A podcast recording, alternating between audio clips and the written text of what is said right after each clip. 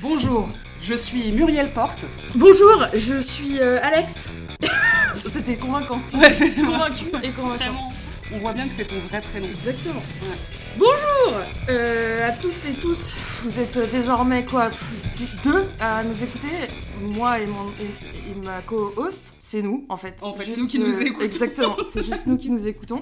Bienvenue dans mes putains Un truc où il faut crier parce qu'on n'est pas content. L'idée, c'est de donner des outils pour décrypter des phénomènes qui sont soit donc effectivement pas très bien compris, soit pas très bien analysés euh, par les médias actuels, et des sujets qui euh, assez régulièrement nous mettent personnellement en colère, mais qui parfois aussi nous éblouissent et ou euh, nous font rire. C'est sûr qu'on va être plutôt branché sur le sur l'aspect colère, mais pas que.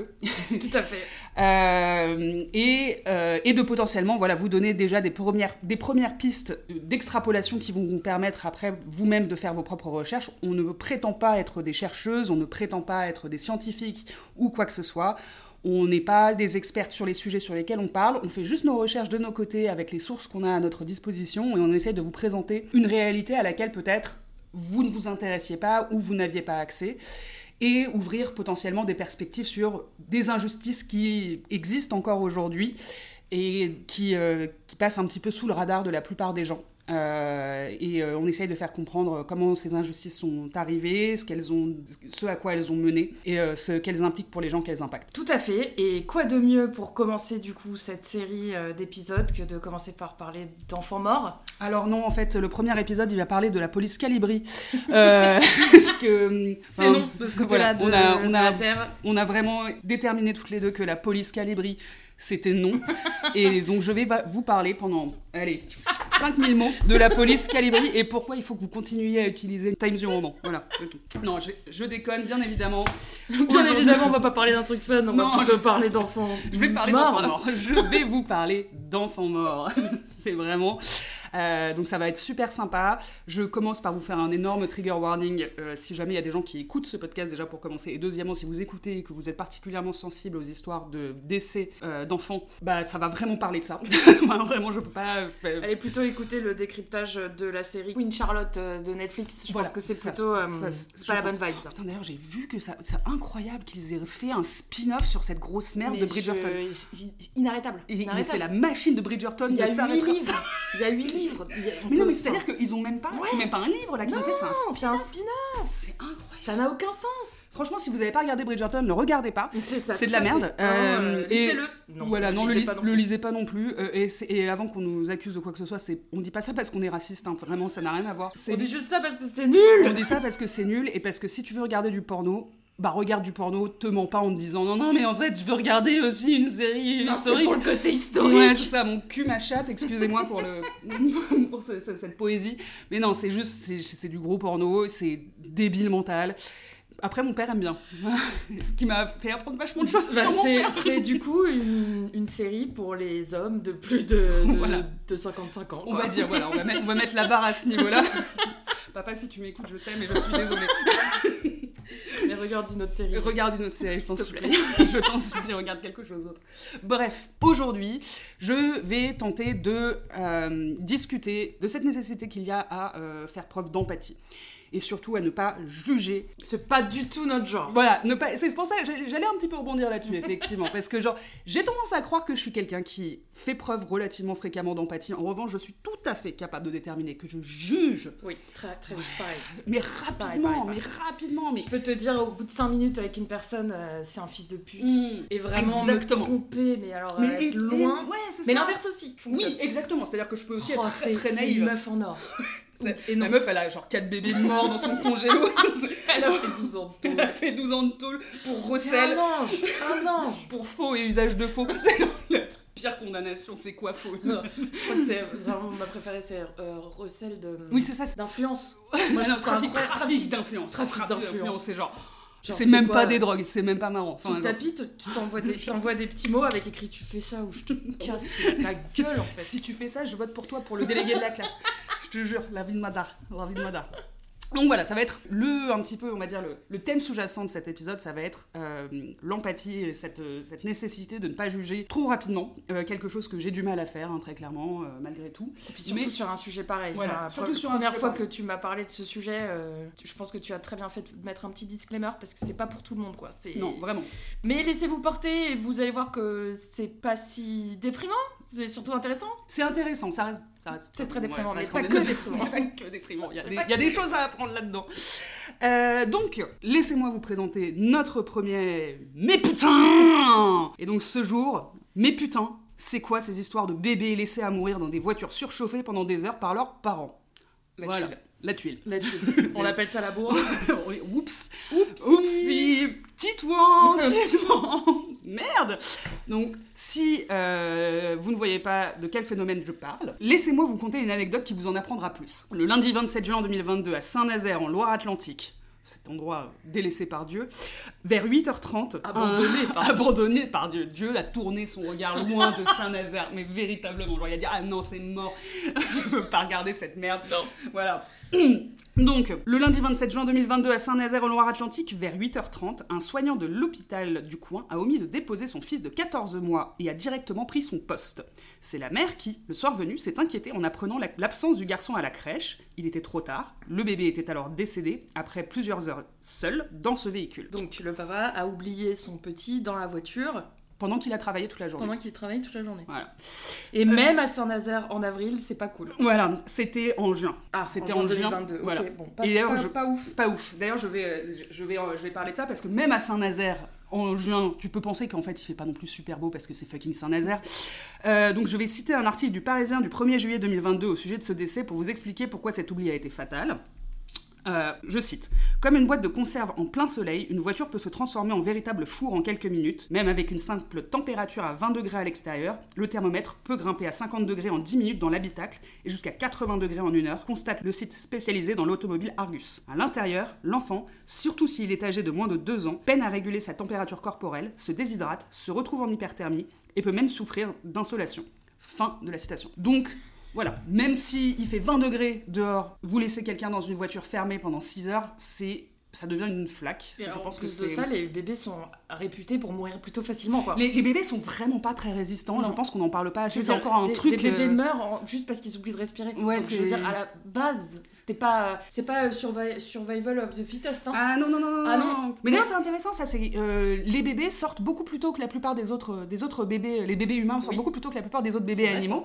Parce que notre pelvis n'est pas fait pour faire sortir un bébé qui sortirait plus tard. Il serait trop gros pour le faire sortir, mais du coup, ça veut dire que nos bébés, contrairement aux bébés chevaux qui savent marcher au bout d'une heure, et ben ils. Ils sortent avant, bien ils, avant. ils sont, euh, ils sont pas finis. Enfin, voilà, on va dire, ils sont pas C'est finis. vrai qu'il y a plus de place dans un cheval. Voilà, il y a plus de place dans un poney.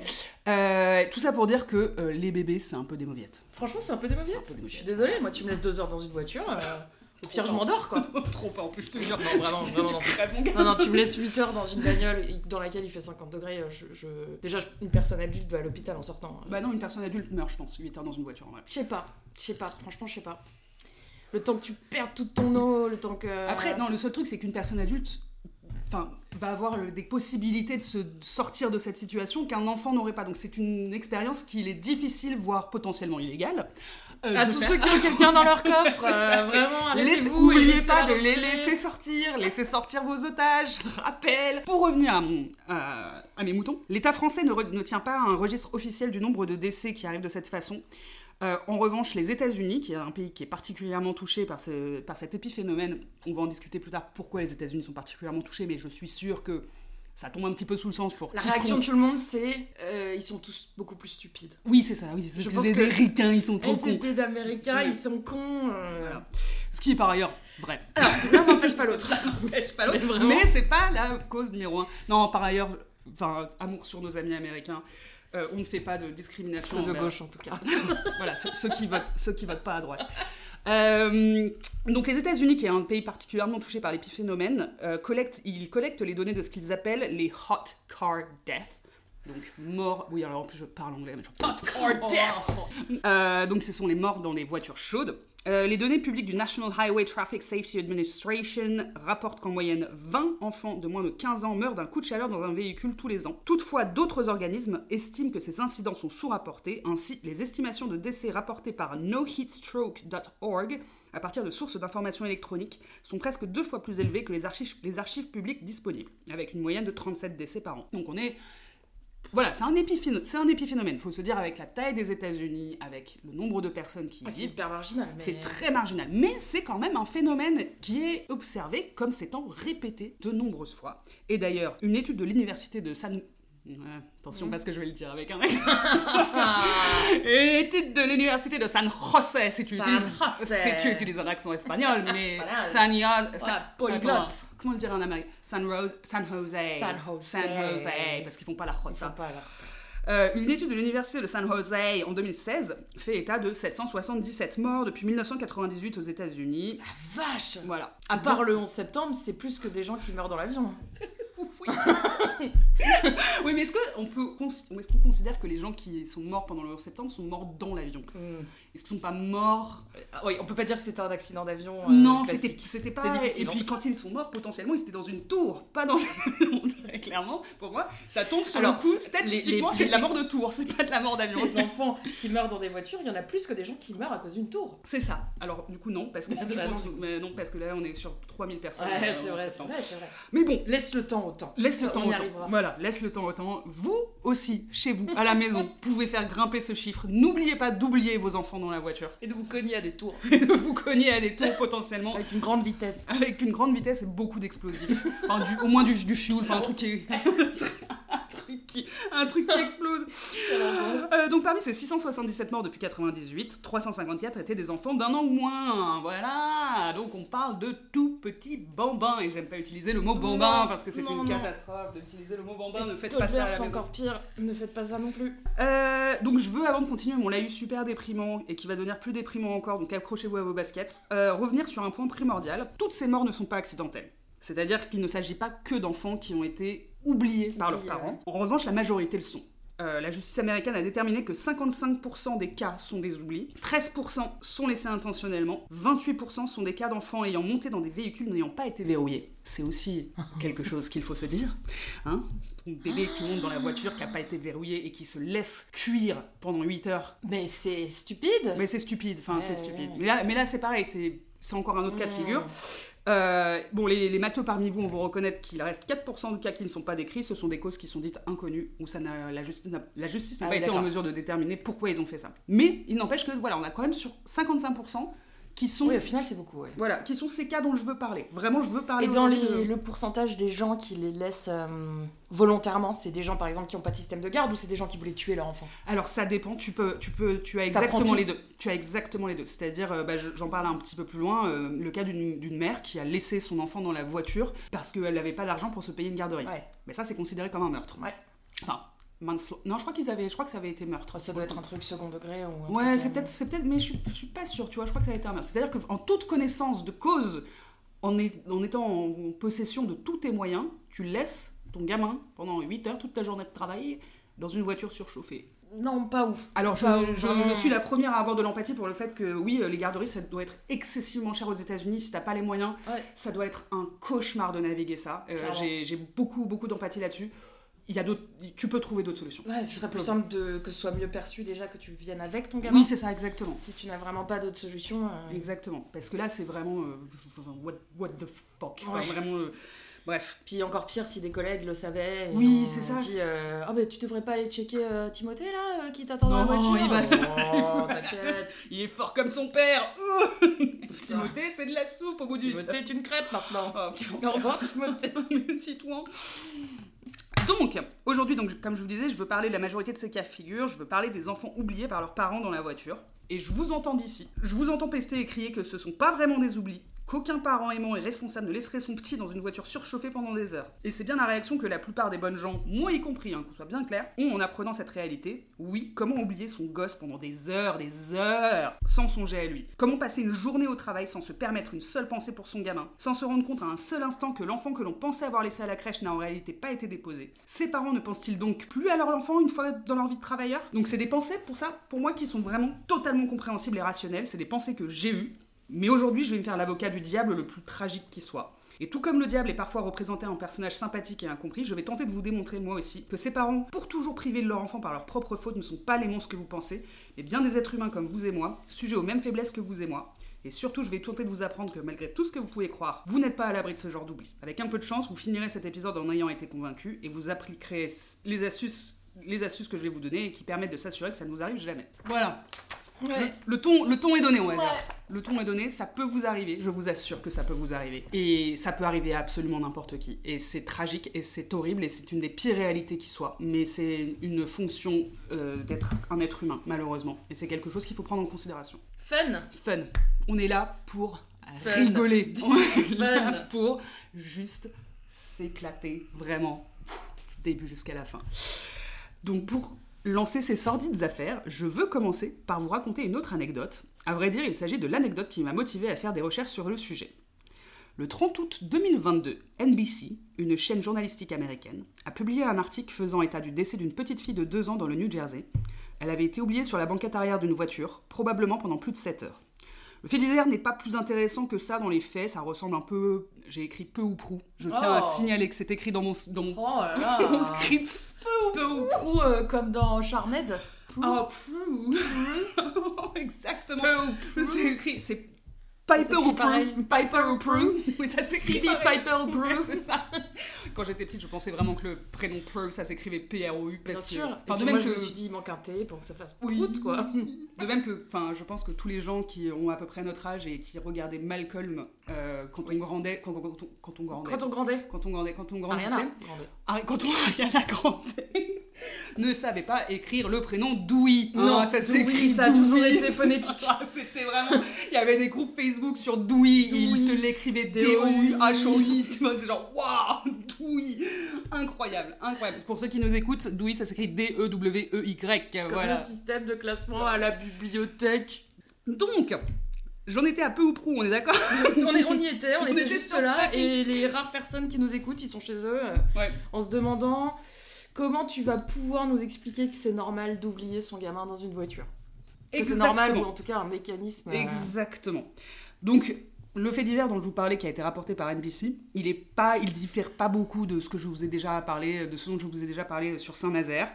Euh, ce qui m'a interpellé, c'est pas tant les détails de ce fait divers, c'est euh, c'est les réactions des voisins en découvrant ce qu'il s'était passé. Ah, c'est les voisins qui ont trouvé la, la petite? Alors non, c'est pas les voisins qui ont trouvé la petite, mais c'est les voisins qui décrivent. Et c'est ça qui est très important, c'est les voisins qui décrivent ce qui s'est passé quand les parents ont trouvé la Ah oui, d'accord, ok. Donc je vais citer la description de NBC Oh, ça va être fun, ça. Voilà. C'est une traduction de, c'est une traduction, euh, c'est parce que bien évidemment l'article est en anglais, donc c'est une traduction de moi et mon meilleur pote, no offense à toi Alex, euh, Dipple. Euh, je commence la citation. Les voisins de cette rue tranquille de banlieue ont déclaré qu'il semblait que les parents ne s'étaient pas rendus compte que l'enfant était dans la voiture. Ils ont déclaré que les policiers ont frappé à la porte d'entrée de la maison après avoir trouvé l'enfant et ont décrit la douleur des parents après qu'ils l'ont appris. Ils criaient de douleur et d'angoisse. La mère s'est effondrée sur le, sur le sol et le père est allé la consoler, a déclaré un voisin. Ce sont des parents formidables. Je les ai vus très aimants et très attachés à leur fille. Un autre voisin a déclaré que la mère de l'enfant avait été emmenée en ambulance après s'être effondrée sur la pelouse. On est sur un type de douleur qui, je pense, est Parce qu'ils étaient chez eux et la petite, elle était dans la voiture devant Et chez eux, ça. quoi. La petite était dans la voiture devant chez eux. On est sur un type de douleur qui, je pense, est absolument inimaginable. C'est. Je pense qu'il n'y a rien de pire. Non. euh, Comme- Je pense que t'as envie de t'enfoncer les doigts dans les yeux jusqu'à prendre ton cerveau et essayer de trouver comment remonter le temps et te dire euh, Exactement. si juste une heure avant, si Ouais. juste. Si, si, Ouais. il y, a- il y a tellement de si qui se mettent là-dedans. Et en plus de ça, c'est cette douleur de l'enfant qui est la personne que tu es censé protéger est mort à cause de toi. On est, ouais. Alors, ce qui est assez surprenant, c'est que les voisins sont pas. Oh, on s'y attendait pas, ils avaient l'air de parents aimants. Non, moins, non, non, ils... ils, ils savent. ils savent, ils remettent pas en doute ça, quoi. Ils remettent pas en doute ça, et c'est effectivement ce qui m'a beaucoup marqué, moi, dans cette histoire. C'est ces phrases-là qui m'ont sauté aux yeux spécifiquement parce que je parvenais pas à croire que des gens qui venaient d'être témoins d'un crime si énorme puissent faire preuve de compassion, en fait.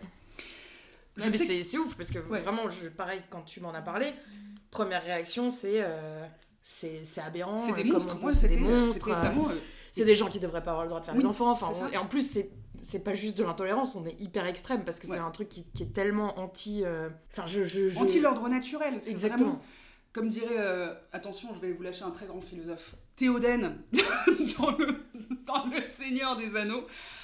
Alors, putain, je le connais en anglais, mais je vais le dire en français. Aucun parent ne devrait enterrer son enfant. Ouais, c'est ouais, an- c'est c'est l'enfer. antinaturel. C'est Et absolument même, antinaturel. sans être parent, euh, tu, tu- Oui. c'est- dès que ça touche aux enfants, c'est. Et puis, Et quand je dis toucher aux enfants, je pense pas vraiment toucher aux enfants, les gars. attention, Attention, hein. ne pas- Je... Euh, donc, euh, donc voilà, j'arrivais pas à comprendre qu'il puisse faire preuve de compassion parce que de mon côté, mon premier réflexe de sentiment, ça a certainement pas été l'empathie envers les parents coupables du plus grand crime de négligence qu'il soit possible d'imaginer. Immédiatement, je me suis dit, mauvais parents. Immédiatement. Immédiatement. Indignes de leur position. Certainement pas des parents formidables. Vous ne me voyez pas, mais je fais les guillemets avec mes doigts. On l'a entendu, je pense. c'est insupportable, c'est vraiment insupportable les gens qui font ça et je viens de le faire. Euh, donc comment ces voisins qui de toute évidence avaient connu cette petite fille pouvaient- pouvaient-ils faire preuve de J'avoue qu'ils parlent à aucun moment de la petite, quoi. Non. Enfin, dans, dans la citation. Ils en ont peut-être parlé, mais Mm. dans l'article, ils, ils ont pas pensé que c'était intéressant de dire euh, c'était une petite fille pleine de vie et euh, Non, exactement. on s'y attendait pas parce que les parents avaient l'air plutôt, plutôt aimants. Et non, ouais, on ils ont immédiatement de- ouais. su ce qui se passait. C'est-à-dire que peut-être que quand tu es confronté véritablement à ce problème-là, c'est ça me donne confiance en l'humanité. De me dire si tu es effectivement confronté à ce problème-là, de, de, de vive voix, j'ai envie de dire, mais tu te le prends en pleine face, là, tu as quelque chose qui se débloque dans ton cerveau où tu arrives à, t'arrives à faire preuve de compassion envers ces gens-là. Quand tu le lis à travers un article, impossible. Impossible. Impossible. Ils ont vu euh, sous leurs yeux un couple s'effondrer. euh, Mm. Je pense que oui, ça doit redonner un, un- un petit peu foi en l'humanité de se dire que quand tu vois ça, Bah, tu penses à de la compassion voilà. et tu penses pas à... Tu veux pas Personne peut faire semblant voilà. de, de souffrir comme ça. Tu peux pas, tu peux pas condamner des gens qui sont dans un état de détresse que tu ne connaîtras jamais. Même Gérard euh, Depardieu joue pas assez bien la comédie pour... euh, Mais Gérard Depardieu joue pas très bien la comédie. Vrai. attention, hot take numéro vrai, 1 c'est Gérard vrai, Depardieu c'est est un mauvais acteur C'est vrai ce qu'elle dit, c'est vrai, vrai. Non, touché. Ouais. Échec et mat. Ouais, ouais, touché, touché. B12. Touché, coulé. B12 Donc, pour essayer de comprendre, j'ai relu cette phrase de nombreuses fois. La mère s'est effondrée de douleur, elle a été emmenée en ambulan- en ambulance à l'hôpital. Vraiment.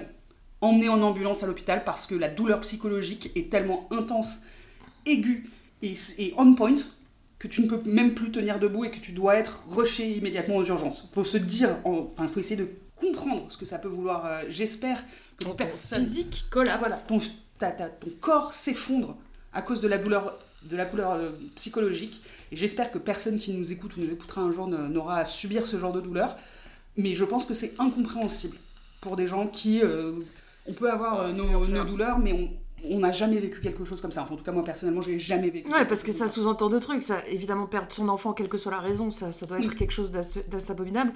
Perdre son enfant pour un truc que toi tu as fait, Que tu as ça doit arriver énormément et c'est ça doit être une charge en plus. Mais tuer ton enfant parce que tu l'as oublié, Parce que tu l'as oublié.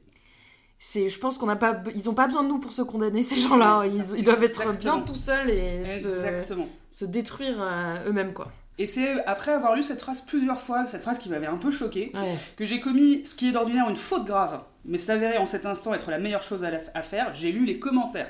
Aïe. Mesdames et messieurs, règle numéro 1 d'un séjour sur internet, si vous tombez sur un article, vous ne lisez jamais les commentaires. Jamais, jamais, jamais, jamais. Alors, je vais me permettre une petite parenthèse. Vas-y. Euh, je télécharge illégalement euh, des livres audio.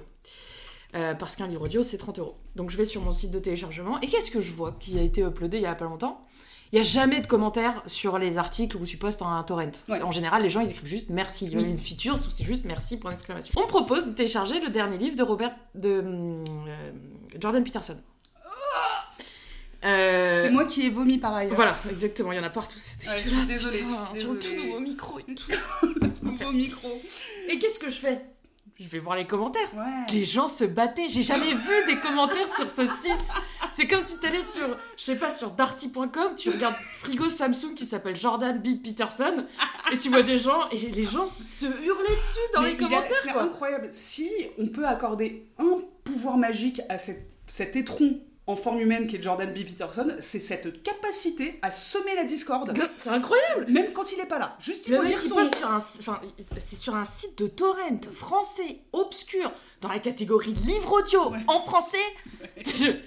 Et les gens se battaient. Donc voilà, les commentaires. C'est euh, l'équivalent de, de, de l'affaire Dreyfus. peu. ils- C'est genre Oh, vraiment. putain, Nous passions un bon dîner jusqu'à ce que quelqu'un dise le mot Jordan B. Peterson. Et là, C'est vraiment. euh, C'était hilarant. Si vous ne connaissez pas Jordan B. Peterson, ne n'allez pas voir qui c'est. Oui, ne vous n'allez rien, vous de- n'allez rien, ouais. vous n'allez rien gagner à, à- à vos recherches. C'est une mauvaise personne. Très Vraiment, mauvaise personne. C'est une mauvaise personne. Canadienne en plus, putain. Ah, quel enfer, quel enfer. Un non mais c'est pire, c'est un Canadien qui a, un, qui, qui- qui a un complexe d'infériorité parce qu'il aimerait bien être ricain. Exactement. Pire que tout, pire que tout. Il a dû se faire naturel. Enfin, il a dû. Oh, je, je sais pas si c'est fait naturaliser, mais ça m'étonnerait pas qu'il le fasse au bout Ah d'un oui, moment. vois, ce bah genre de truc, genre, il ferait bien ça parce que c'est c'est tellement pas. Enfin, Je pense qu'on a failli le perdre il y a, il y a deux ans. putain, dommage. Là, vraiment. Fucking dommage qu'on n'ait pas réussi à le perdre.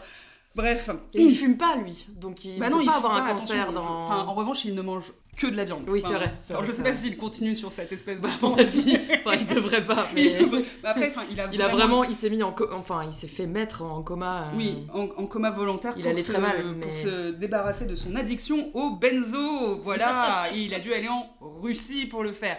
Actuellement, cet homme n'a absolument plus aucun rapport avec la Russie. Il n'est pas du tout en train de répéter la propagande de l'État russe. Non, non, non, non, non, non, absolument pas. Bref, Jordan B. Peterson, Donc, un mec euh, euh, juste top. un Un, mec en top. or. Un mec en or. Un mec en or. Donc c'était pour revenir sur la partie commentaire. euh, Tout à fait. Oui, les gens peuvent se s'exciter sur la partie commentaire, même sur des sites de téléchargement de livres audio en français. voilà. Par ailleurs, je tiens à signaler que ma co-host ne commet aucun crime, elle ne télécharge Aucun, pas parce illégalement. honnêtement, j'en achète autant que je télécharge illégalement. Et surtout, euh, elle ne fait que regarder, elle ne les télécharge Non, pas. bien sûr, c'est pour ma culture. C'est pour sa culture, voilà. Donc j'ai lu, j'ai lu les commentaires, euh, et si vous tenez à votre humanité, à votre matière grise, je vous jure qu'en règle générale, ça vous apportera qu'une furieuse envie de boire jusqu'à oublier votre nom. À plus forte raison, dans mon cas, aurait-on pu penser, puisque j'ai décidé de lire le commentaire non de l'article, mais du post Reddit sur lequel il se trouvait. Aïe, aïe, aïe. Là, je commence à lâcher des pépites sur mon pro- mes propres problèmes personnels. Je vais Oh, sur Reddit. Je vais sur Reddit. Non mais c'est juste qu'il n'y a même pas le filtre Non, du coup de, du site. Exactement, euh, exactement. Donc si C'est NBC, c'est ça? Hmm C'est NBC le NBC, ouais. Donc t'as même pas le modérateur de NBC quoi. Non, non, non, à la place, tu avais. Alors, à, à la décharge publique de- du subreddit sur lequel je l'ai lu, il s'agissait du subreddit Morbid Reality, qui est un subreddit qui est très, très bien modéré. Tu n'as pas le droit de faire de vannes. Ce ne sont que des articles de faits divers sur des choses absolument inf- infâmes qui se passent, mais les vannes sont interdites. Ok, c'est C'est- vachement bien parce qu'en général quand Oui. tu parles de ça. euh, Exactement. Vraiment, les gens se font ban immédiatement s'ils font la, la moindre vanne. Ok, ok. Donc c'est Pour que... être sûr de pas attirer, euh, Voilà, je sais pas, les, les fans les de, de- euh, ouais, voilà. trucs hyper morbides. Mais après, euh, voilà, pour rappel, si 4chan c'est le chiotard du web, Reddit c'est son trou de balle. Enfin, ouais. Vraiment, vraiment. Vrai. J'ai tendance à déconseiller à toute âme encore pure de s'approcher de ce repère de déliquescence. J'ai utilisé le mot déliquescence. On va mettre des, des points attribués Point peu ou prou et déliquescence. Peu ou prou et déliquescence. Peu ou prou et déliquescence. Voilà, moi je suis, je suis en train de faire. En fait, pendant que je vous parle, je remplis mon bingo. Exactement, exactement. Il est prêt. Vous ne m'entendez pas, mais je suis en train de bingoter. Mais donc, quoi qu'il en soit, cette fois-ci, ça n'a pas été une erreur d'aller sur les commentaires, parce que cette fois, cette unique fois sans doute, un commentaire Reddit m'a fait réévaluer mon système de valeurs. Notamment ce commentaire de l'utilisateur qui s'appelle etc etc au moins il s'appelle pas genre analfisting 24 24 800 hein, c'est Ou, euh, j'adore les j'adore les nazis euh, de- HH88, Ouais, c'est ça, HH 1488 Einsatzgruppe. et- Einsatzgruppen Forever. J'ai eu vraiment La de la solution n'était pas si finale que ça. ça. Ça ne s'est jamais passé mais ça aurait dû. Voilà. et ils l'ont mérité. Ben Shapiro rocks. Quel enfer. Donc il disait, et encore une fois, je- je- c'est moi qui ai traduit parce que c'était en anglais, les gens ont toujours le même type de réaction face à ce genre d'histoire. Je me souviens de cet article qui a rem- remporté le prix Pulitzer et j'espère qu'il aidera les gens à comprendre un peu mieux comment cela se produit avec l'article en lien. Et prix Pulitzer, c'est une fois par an? Genre- Et tu sais, c'est très bonne question. Parce que pour que les gens réalisent que c'est pas rien. Un Ouais, prix Pulitzer, c'est Pour, euh, pour vous expliquer le... le alors Manon, c'est le c'est le prix de journaliste. c'est le Nobel du journalisme. C'est le Nobel du journalisme. Euh, alors, je vais vous lire la page Wikipédia. Ok. Le prix Pulitzer est un prix américain décerné par l'Université Columbia de New York et remis à des personnes, journaux, magazines, revues ou agences de presse dans les domaines suivants journalisme, littérature, fiction et musique. Domaines, domaines eux-mêmes divisés en catégories spécifiques. Il est considéré parmi les plus prestigieux du monde. Donc, Ouais, c'est pas rien d'avoir un prix Pulitzer. pas rien. il, a, il, a, il a chopé le Pulitzer Ok. pour cet article. En parlant d'enfants morts dans des voitures. En parlant d'enfants morts dans des voitures. dans le contexte. Voilà, exactement. Donc, euh, je, je- enfin, laissez-moi vous le dire, cet article que j'ai lu et relu et relu de nombreuses fois, c'est une. C'est sur la table de chevet de. C'est de- sur ma table de, de, de- Marielle. De Marie, oui. C'est une pépite de recherche, d'intelligence et de compassion. Il s'agit de la définition même de la valeur intr- intrinsèque qu'un excellent journaliste peut ap- apporter à la société. Intrinsèque, boum, bingo. Pulitzer plus que mérité, je ne peux que vous enjoindre à le lire. Il s'intitule Accrochez-vous, je vais parler anglais. T'avais vraiment écrit accrochez-vous, je vais parler anglais. écrit dans mon texte. Je, je, je ne juge pas dans l'épisode que je prépare. Parfois j'ai écrit euh, merde alors. je l'ai écrit donc euh, c'est écrit, mais c'est incroyable à quel point, de ce euh, côté-là. euh. Le public speaking, je suis très très fort. Donc ça, ça s'intitule Fatal Distraction Forgetting a child in the back seat of a car is a horrifying mistake. Is it a crime? Il a été publié le 8 mars 2009 dans le Washington Post et a été écrit par un certain Gene Weingarten, je le prononce à la- à- à l'allemande. C'est le seul journaliste américain à avoir gagné deux fois le Pulitzer pour des articles de fond. Oh ça va, il se la pète là. Ouais, non, il est, il, est, il est relativement pas du tout impressionnant. Moi, je le trouve nul. Donc, euh, les articles de fond, c'est ce qu'ils appellent euh, feature writing en anglais. J'utilise toutes les excuses pour parler. Bien sûr. Non mais vous retrouvez ce podcast sous-titré en.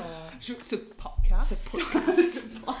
Oh, the podcast. Mais Oh, putain. Oh, mais putain Ouh là là, Paris Oh là là, baguette. Oh, baguette Omelette du fromage Bref, yeah. You, you- got the tone. Euh, donc le ton est donné, la problématique est posée dès la lecture du titre. Oublier un enfant sur la banquette arrière d'une voiture est une erreur horrifiante. Est-ce pour autant un crime Personnellement, avant la lecture de l'article, ma réponse était un oui toni- tonitruant. Après avoir parcouru les quelques 9000 mots si maîtrisés de Jean Weingarten, ma réponse s'est transformée en non. Et je vais essayer de vous expliquer pourquoi. L'article se sert du procès d'un homme jugé pour avoir oublié son enfant dans sa voiture pour expliquer la science, l'horreur derrière ces distractions fatales telles qu'il les appelle. Cet homme, c'est Miles Harrison, 49 ans, qui a oublié son petit Chase, 21 mois, dans sa voiture pendant 9 heures alors qu'il travaillait pas loin de Washington DC. Je veux, ça pour le coup je l'ai pas écrit, mais je veux juste le, le mettre en avant pour qui, euh, qui s'intéresse à ces histoires-là. Euh, cette histoire, celle de Harrington Chase en particulier, a bouleversé à l'époque euh, notamment les relations franco-russes. Euh, franco-russes, pardon, euh, américano-russes, Ouais. parce que Harrington Chase, était, il était en couple avec sa femme, ils étaient, ils avaient, ils- dans le milieu des- de leur, des- des- enfin, j'arrive pas à le dire comme je voudrais le dire en anglais, ils étaient au milieu de leur quarantaine et ils n'arrivaient pas à avoir d'enfants. Oh non. Donc ils sont allés en Russie, dans un orphelinat Ah. en Russie, pour adopter un bébé là-bas, euh, qui est leur petite Chase, qui a grandi dans des dans l'orphelinat dans des conditions qui sont vraiment à moitié, enfin un peu exécrables. Orphelinat russe, j'ai Un envie de dire. russe, que, voilà. est-ce que quelqu'un s'imagine autre chose que- Exactement. Donc ils ont fait vraiment pas mal d'allers-retours. euh, ils ont dépensé des. C'était légal. C'était complètement légal. Complètement légal du début jusqu'à la fin. Et de, enfin, sous tout rapport, c'était des parents merveilleux avec leur petite Chase. Ouais, Quand Ça, tu vas jusque-là, quand Voilà. t'as tellement envie d'avoir un gamin Ouais, que tu vas adopter un russe. Alors, si nous avons des écouteurs russes, nous n'avons rien contre les Russes. Tant que, tant que voilà, je vous laisse finir le. Tant qu'ils euh, envahissent pas. Voilà, tant, tant- tant que tu. Moi j'aime les Russes comme j'aime mes Allemands, chez eux, tu vois. Ah putain, pile pendant que j'étais en train de boire, j'étais en train de boire ma gorgée d'eau, hein, d'eau, D'eau. Pétillante. pétillante. Parce qu'on sait ça s'amuser. Parce que nous, on est là, genre. Ouh, putain, pardon, ça, j'ai chaud. Il fait très chaud. Il fait très très chaud. Mais Donc le voilà. réchauffement climatique, j'y crois pas du tout. Moi non plus. On en Enfin, ça, parlera un de c'est- ces quatre. On en parlera un euh, de ces quatre. De cette euh, Hawks. Hooks. Hawks. Euh, mais voilà, toujours est-il que il- le, le petit Chase, malheureusement, a fini mort dans une voiture, euh, cuit pendant 9 heures suite à l'oubli de son père. Et que, après, pendant un temps, la Russie a. Je ne sais pas si, ça, si c'est toujours d'actualité, mais a véritablement mis en place une règle qui disait que les Américains n'avaient plus le droit d'adopter des Russes. Mais, mais quel rapport quoi? Enfin surtout, ne sois pas dans l'extrême. Mais non, mais c'est parce vraiment. que vraiment, encore une fois, ça, ça, ça- ça souligne cette espèce de réaction des tripes immédiates. C'est oh, ils ont adopté un, un enfant de notre pays et ils l'ont laissé, Ils laissé mourir un russe. Ils l'ont laissé crever. Genre. Ce que je peux comprendre, mais bon, après, de toute façon, c'était bien évidemment, quoi qu'il en soit, c'était euh, c'était un move diplomatique, on va pas se mentir. Mais c'est. Je trouve que ça retranscrit vraiment Ouais, cette espèce d'horreur que tu as en entendant une chose pareille. Euh, donc, pour ne pas qu'on m'accuse d'essayer de gommer la réalité de l'horreur pour de, de- de l'horreur que ça représente pour, euh, pour faire mon argument, je vais vous expliquer l'état dans lequel le corps était lorsqu'il a été autopsié. Attention, vraiment là je vous mets Ouais. Un énorme trigger Parce warning. que c'est ce que j'ai envie de poser comme question depuis le début, mais que je me retiens de poser parce que je veux pas la réponse. Ouais. C'est quand c'est toi qui le retrouves. Tu le retrouves comment quoi? Ouais, bah c'est vraiment c'est pour ça que je dis de la soupe. Mhm. Euh, je commence à citer. Attention, trigger warning, encore une fois. La partie inférieure du corps était rouge à rouge-violet. On observe une coloration verte de l'abdomen, une autolyse des, des organes. La température centrale du corps atteint 42 degrés lorsque la mort survient. C'est assez littéralement ce qui s'appelle cuir vivant, véritablement. Janet Fernell, qui a une organisation à but non lucratif appelée Kids and Cars, est interrogée plus loin dans l'article. Elle note que le pire cas qu'elle ait rencontré avait été une enfant s'étant arraché tous les cheveux de la tête avant de succomber. Voilà.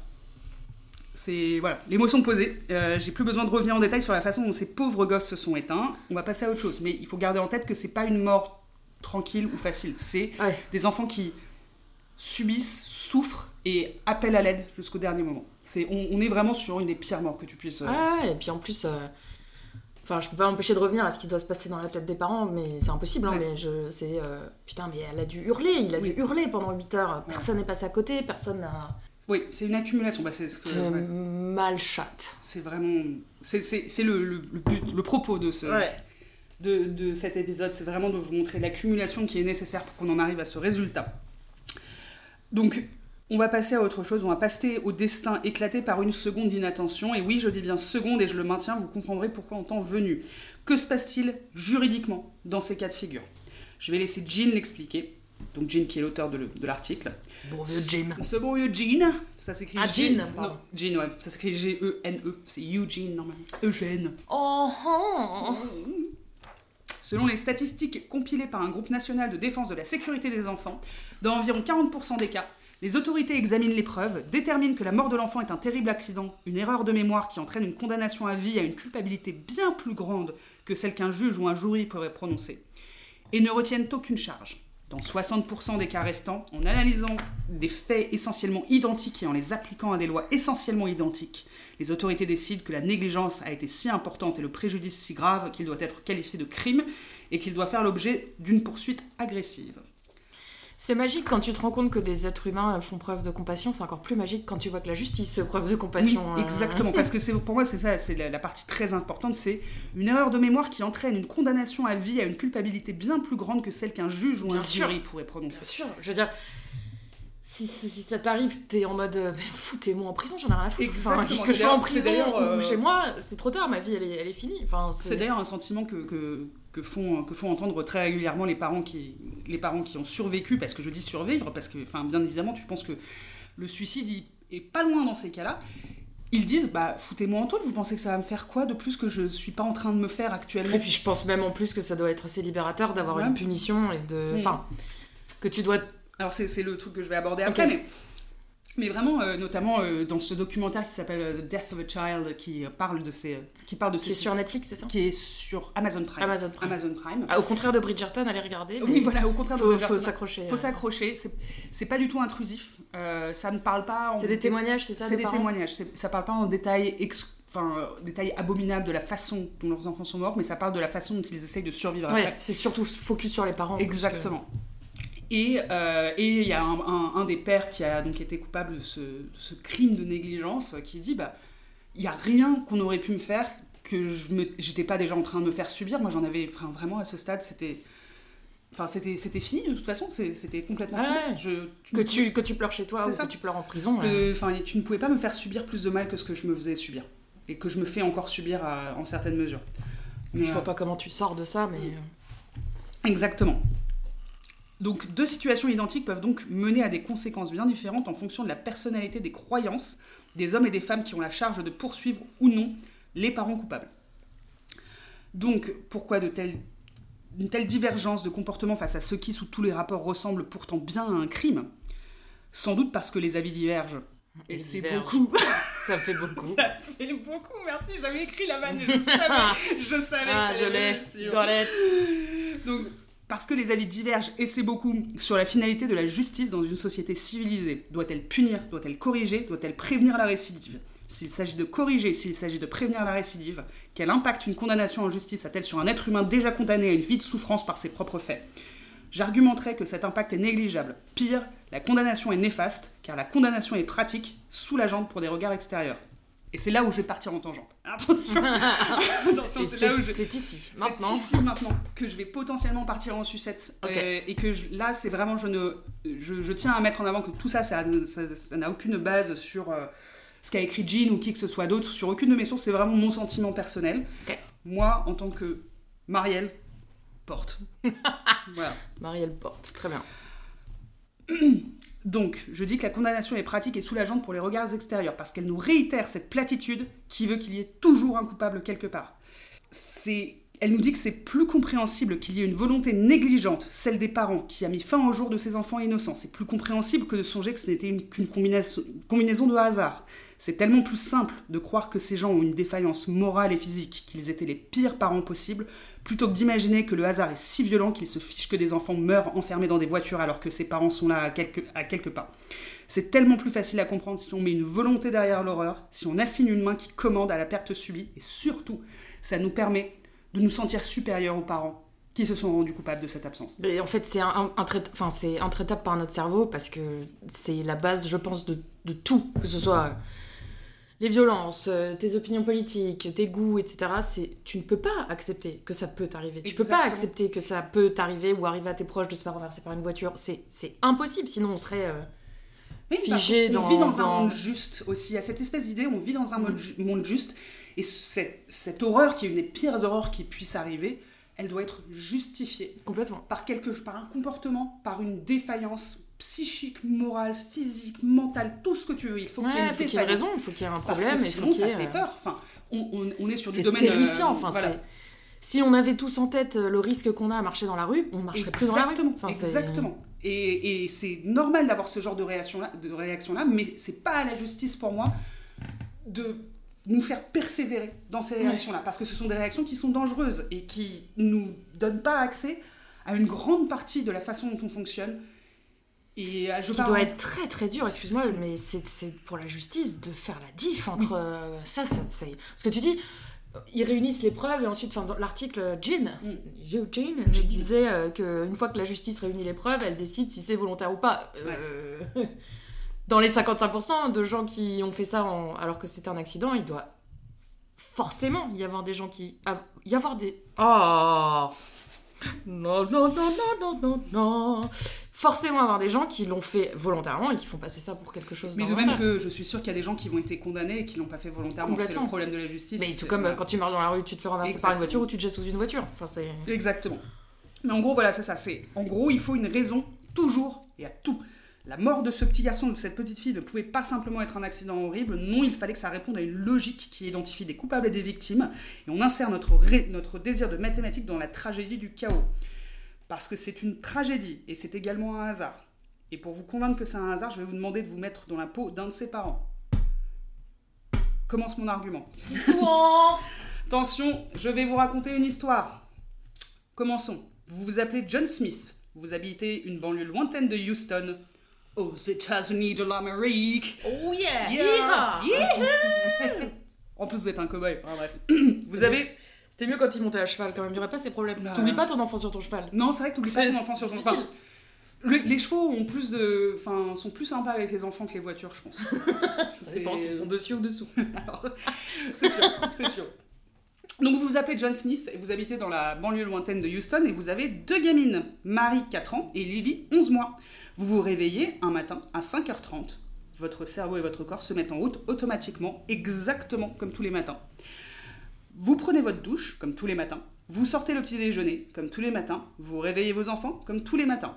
Vous effectuez ces tâches automatiquement parce qu'elles ne dévient pas d'une routine enclenchée depuis des années. Votre cerveau actionne vos muscles moteurs aussi discrètement qu'il entraîne votre respiration. C'est exactement ça. C'est tous les matins, vous vous réveillez, vous faites la même chose. Pour vous, c'est aussi naturel que de respirer. Vous n'y songez même plus. Il est 6 heures. Votre mari ou votre femme, non, vous savez quoi? Il est 6 heures. Votre mari, John, euh, John est homosexuel. Euh, parce que on est, euh, on est progressif, on Bien est sûr. progressif ici. Euh, il est 6 heures, votre mari sort du lit à son tour. Il vous rappelle que Lily, la plus petite, change de garderie aujourd'hui. Jusqu'à présent, les deux filles allaient dans la même structure, mais une ré- réorganisation des classes a poussé l'établissement à ne plus assurer les journées pour les plus petits. Il faut donc que vous déposiez Lily dans sa nouvelle garderie, à 12 km de la première, mais toutefois toujours sur le chemin de votre travail. Quel idiot vous faites, vous avez failli oublier. Pourtant vous le saviez. Vous en aviez même parlé avec votre époux la veille avant d'aller vous coucher. sur le frigo depuis deux mois. Exactement, vous en aviez parlé la veille avec votre époux et vous le saviez. Vous étiez tellement pris dans la répétition de gestes quotidiens, dans ces automatismes La si réconfortants, que vous en avez oublié une information essentielle. Mais ça ne fait rien, aucun mal n'a été fait, vous en riez avec votre mari, et boum, vous retombez dans votre routine. Vous lavez et vous habillez vos petites. Vous leur donnez leur petit déjeuner, vous dites au revoir à votre époux sur le pas de la porte, vous mettez les gamines à l'arrière de votre nouveau 4x4 et vous vous mettez en route. Il fait beau et chaud parce qu'on est en mai au Texas, donc je vous laisse imaginer qu'il fait beau et Il chaud. va faire de plus en plus beau Et et, il de plus en plus chaud au Texas. De plus en plus chaud au Texas. Le soleil est déjà bien présent, il vous fait plisser les yeux. Vous jetez un coup d'œil dans le rétro à Marie, la plus grande, qui est assise en diagonale derrière vous. Vous voyez qu'elle commence à fermer les yeux, qu'elle sera bientôt endormie, ça ne fait rien. Vous avez l'habitude que les filles s'endorment quelques instants avant d'arriver à l'école, vous préférez ça à leur cacophonie habituelle. Au bout de 30 minutes, vous arrivez à la garderie.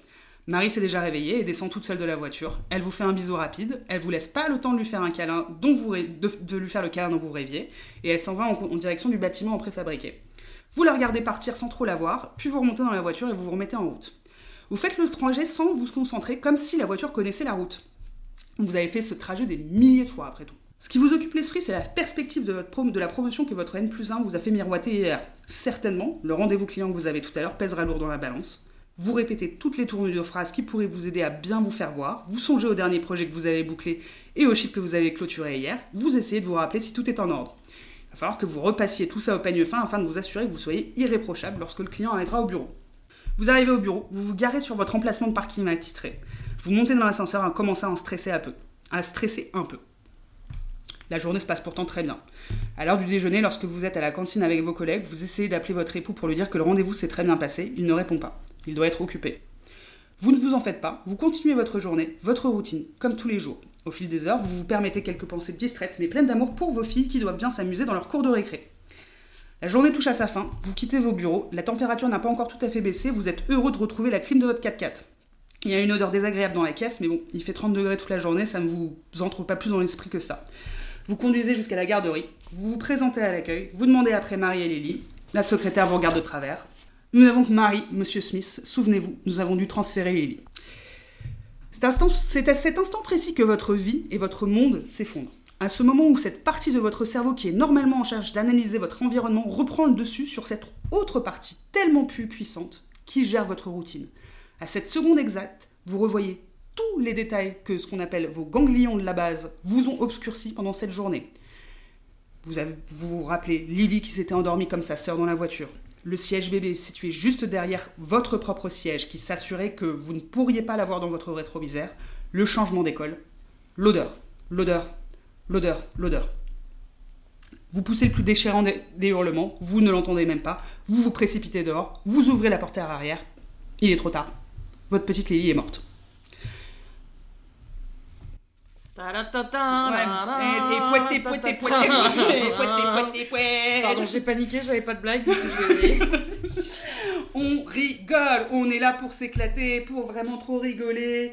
Euh, J'aime pas ce jeu de rôle. Hmm, On peut faire un autre, pire, pire donjon et dragons. vraiment. Mais euh, moi je voulais être un warlock. Les gars, aujourd'hui, je vous emmène à Auschwitz. Ouais, Alors là, vous ouvrez une porte et la porte se referme et voilà. Et voilà, c'est fini. Ah bah non, t'as perdu du coup. T'as perdu. ouais, c'est un enfer.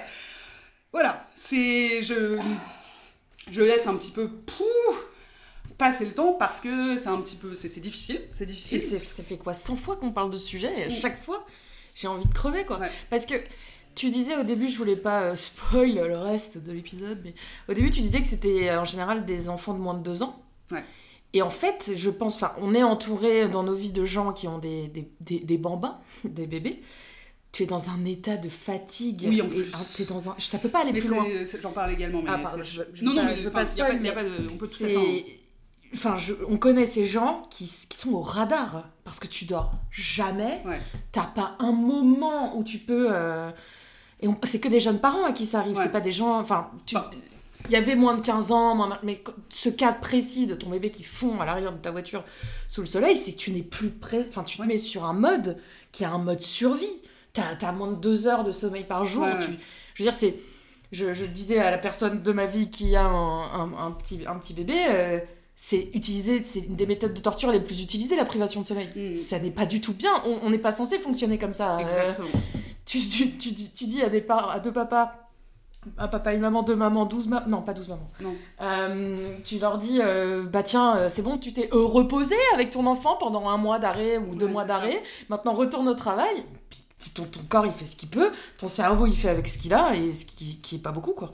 Mais ce qui est aussi, euh, et c'est tout à fait vrai, mais il y a un autre facteur qui rentre dans le fait que ce soit des enfants qui soient si jeunes, c'est le facteur siège bébé. Oui, tout à fait. Et puis, ils peuvent pas dire Bah, papa, qu'est-ce que tu fais Ouais, euh, ou, euh, Et euh, alors si, ils peuvent le dire, mais c'est pour ça que ça, c'est pour ça que ces événements arrivent très rarement en fin de compte. C'est que c'est possible tout à fait qu'ils soient là, mais déjà le siège bébé, bon bah le bébé il peut pas sortir de son siège, ah. donc du coup les gens à l'extérieur ne le voient potentiellement pas dans la voiture, surtout sur les énormes 4x4 de ricain où déjà si tu veux voir quelque chose il faut montrer sur une échelle. Eh ben, de, de plus en plus, ils sont en train de dire qu'ils vont complètement interdire les vitres fumées. Et Oui, je en pense qu'effectivement, euh, c'est assez euh, nécessaire. Quoi, parce que... Et euh, surtout, euh, là où ils ont commencé à enregistrer une espèce de une, une augmentation de ces cas-là, c'est parce qu'à partir des années 90, à raison, hein, je- à raison, on a déterminé que les sièges bébés ne devaient plus aller à l'avant parce que les airbags étaient beaucoup trop dangereux pour les bébés.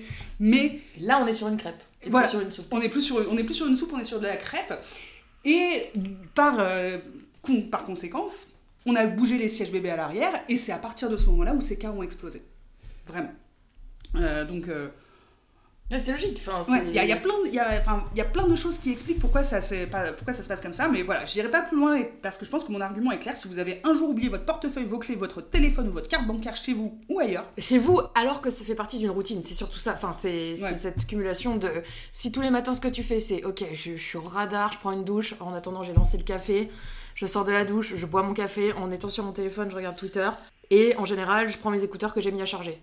Si ça t'est déjà arrivé dans ta vie de partir sans tes écouteurs, de partir sans avoir chargé ton téléphone ou de partir sans un but de café, ça peut t'arriver quoi. ça peut t'arriver. C'est sûr que la, la plupart du temps, tu vas t'en rendre compte. Et c'est inconséquent.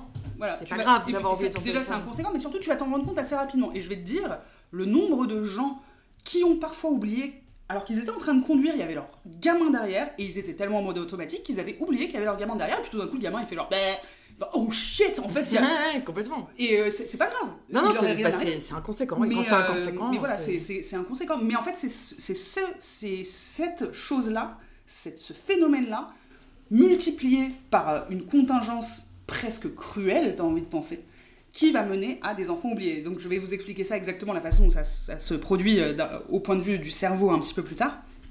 Mais en gros, voilà, si vous avez oublié votre téléphone ou votre carte bancaire chez vous ou ailleurs, vous pouvez également oublier votre enfant et je vous jure que c'est vrai. Comme le souligne l'article de Jean Weingarten, ce n'est ni un accident parce que le mot laisse penser qu'on ne peut l'éviter, ce n'est pas non plus un incident parce qu'il y a une notion de trivialité dans le mot incident, et il n'y a rien de moins trivial que la mort d'un enfant, et du coup, qu'est-ce que c'est? Et c'est une imperfection de notre cerveau qui nous condamne. Et je vais pour ce qui suit vous parler de David Diamond, qui est un professeur de Ah, Shine bright. Shine bright like a diamond et shine on you crazy diamond, David Diamond. Merci C'est David un Diamond. chanteur, c'est pas possible. David Diamant. Et ben non, c'est un professeur de physiologie moléculaire à l'université de Floride du Sud. Et Mauvaise carrière. Ah. Mauvaise carrière. Non, Il aurait dû temps- être acteur porno ou chanteur de soul. C'est sûr. Ça aurait été incroyable. Et donc, euh, consultant à l'hôpital des vétérans de Tampa, je veux m'assurer de bien lui donner tout son crédit. Euh, ses recherches portent sur l'intersection des émotions, du stress et de la mémoire. Euh, ce qui est assez intéressant dans le- dans l'article, par ailleurs, il souligne que David Diamond lui-même a une mauvaise mémoire et que c'est un- une des raisons pour laquelle il a, fait ses recherches et que notamment quand je, disais il y, a quelques, minutes, je parlais de quelqu'un qui se rendait pas compte, qui avait oublié qu'ils avaient leur gamin derrière et qu'il entend tout d'un coup faire bah c'est le cas de David Diamond. D'accord, donc ça aurait pu lui arriver. Ça aurait littéralement. pu quoi. lui arriver. Et vraiment, il, il, Il aurait pu être au travail, faire des recherches Ouais. sur les gens qui ont une mauvaise mémoire. et en ayant oublie- ses enfants en, dans la voiture. En oubliant son enfant dans la voiture, véritablement. Euh, Cool. Donc voilà. Donc interrogé par Jean, David Diamond lui explique, je cite, La mémoire est une machine et elle n'est pas sans faille. Notre esprit conscient hiérarchise les choses en fonction de leur importance, ce qui n'est pas le cas de notre mémoire au niveau cellulaire. Si vous êtes capable d'oublier votre téléphone portable, vous êtes potentiellement capable d'oublier votre enfant. Ce qu'il a trouvé pour faire simple est que dans certaines circonstances, notre capacité à réfléchir, à analyser, à traiter les informations de notre environnement peut être prise en otage par une partie plus ancienne, presque primitive de notre cerveau. Je cite Diamond tel que rapporté par Van Ga- Wingarten. Le cerveau humain est un appareil magnifique mais mal ficelé, dans lequel des structures plus récentes et plus sophistiquées reposent sur un tas de prototypes de cerveau encore utilisés par des espèces moins évoluées. Au sommet de l'appareil se trouvent les parties les plus intelligentes et les plus agiles. Le cortex préfrontal, qui réfléchit et analyse, et l'hippocampe, qui fabrique et conserve nos souvenirs immédiats. En bas, on trouve les ganglions de la base, presque identiques au cerveau des lézards, et qui contrôlent les actions volontaires mais à peine conscientes. Dans les situations impliquant des fonctions motrices familières et routinières, l'animal humain fait appel aux ganglions de la base comme à une sorte de pilote automatique auxiliaire. Lorsque notre cortex préfrontal et notre hippocampe planifient notre journée sur le chemin du travail, les ganglions de la base, ignorants mais efficaces, conduisent la voiture. C'est pourquoi vous vous retrouvez parfois à avoir conduit d'un point A à un point B sans vous souvenir clairement de l'itinéraire que vous avez emprunté, des virages que vous avez pris ou des paysages que vous avez vus. D'ordinaire, cette délégation de tâches fonctionne à merveille comme une symphonie, mais parfois elle se transforme en ouverture 1812 de Tchaïkovski. Euh, les canons prennent le dessus et C'est pas le printemps, l'été, c'est pas casse-noisette, c'est. Après un tour d'état, c'est pas, C'est- pas c'est- Tchaïkovski ça pour le coup. Mais ça, c'est pierre, feuille, ciseaux, c'est. Pierre, feuille, ciseaux et le loup. Pierre, feuille, ciseaux et le loup, c'est incroyable. Je, je fais. euh, J'ai tout d'un coup une, euh, un brain fart. Euh, mais. Oh, il était nul. euh. Oui, c'est Tchaïkovski, putain. J'ai vraiment cru que j'allais dire. une- En gros, voilà. Ce qui, m'a- ce qui, moi, en tant que conductrice, m'arrivait tellement souvent de. Je sais que je suis là, je sais que je suis arrivée, je sais que j'ai pas foutu ma voiture dans un mur, je sais que j'ai renversé personne, mais putain, comment je suis arrivée là Ouais. C'est fou parce que je sais que j'étais en train de penser à des trucs, Ouais. je sais que j'ai regardé autour de moi, je sais que j'ai fait attention. Mais est-ce que on peut dire du coup que c'était pas bien que je conduise sans faire attention Bah non, Ou- parce que c'est, c'est- cette partie du cerveau est faite pour ça. Et en fait, il faut pas dé- enfin, la, la- la- comment dire, la diaboliser. C'est, très utile. Il faut absolument qu'on ait ces- ces- cette, cet autopilote qui nous est intégré. Euh, de même que même si vous conduisez pas, si vous prenez le, le métro le matin pour aller, Oui. au, tra- pour aller au taf, euh, J'avoue que, moi, dès que ça demande un effort physique, je m'en souviens plus. Euh, honnêtement, marcher, monter, redescendre, oh là, le métro, chiant. Tu vois, les gens, ça pue, je m'en Ouais. souviens plus. Ma voiture, euh, Non, mais la voiture est particulièrement. C'est vraiment, voilà, ouais. Oui, marcher d'un point A à un point B quand tu le fais tous les jours, enfin, je. J'allais dire, je usais Oui, je usais. pour dire Je- I use. J'avais l'habitude de. Putain, mais bilingue Bilingue. Euh, J'usais l'habitude de, de marcher 20 minutes euh, pour aller au travail et le, le matin et soir. Et c'est vrai qu'il y, a eu- il y a eu des moments où tu sais, tu dis euh, Bah, Putain, je suis arrivée vite quand c'est. Enfin, T'écoutes un podcast. T'es t'es ailleurs. c'est incroyable. Ouais. Tu t'en souviens plus quoi Vraiment. Et, euh, et, et la, la voiture est particulièrement propice à, à ce genre d'oubli. Alors que c'est l'endroit le plus dangereux où faire ça. c'est l'endroit le plus dangereux. pas faire ça. Mais, mais, mais c'est juste, c'est ce une machine imparfaite. Bien sûr, et, et- à tous les gens à qui ça arrive, c'est pas quelque chose que tu contrôles. Non, C'est Absolument absolument, incontrôlable. absolument pas. Et, euh, et bien évidemment, c'est ce que tu disais tout à l'heure, il s'avère que le stress a un effet affaiblissant sur les fonctions les plus hautes, les plus nobles. t'es en mode survie. Voilà. Les plus nobles, tu vois, j'ai envie de dire, c'est vraiment le stress, le manque de sommeil, le changement de routine, tout autant de facteurs qui étranglent littéralement l'hippocampe, tandis que les ganglions de la base continuent à faire leur travail. Sauf que cette fois, les fonctions de l'esprit conscient sont embouchées. C'est ainsi que les circuits de mémoire d'un hippocampe vulnérable sont littéralement submergés. Il faut un reboot. Par exemple, entendre son enfant pleurer dans la voiture pour que les plus hautes fonctions du cerveau se remettent à marcher. Donc tu es véritablement à ce stade-là un robot presque. C'est, Ouais, t'es- tu- mécanique. voilà, tu n'es plus en mesure d'analyser correctement Ce, qui- ce se que passe je trouve complètement fou, c'est. Et j'apporte pas de jugement de valeur à ça. C'est plutôt si j'étais, euh, que ce soit une, une hippie végane de gauche, ce que je suis, ou euh, une viandarde de droite, ou peu importe, c'est euh, le côté. C'est triste un peu, je trouve.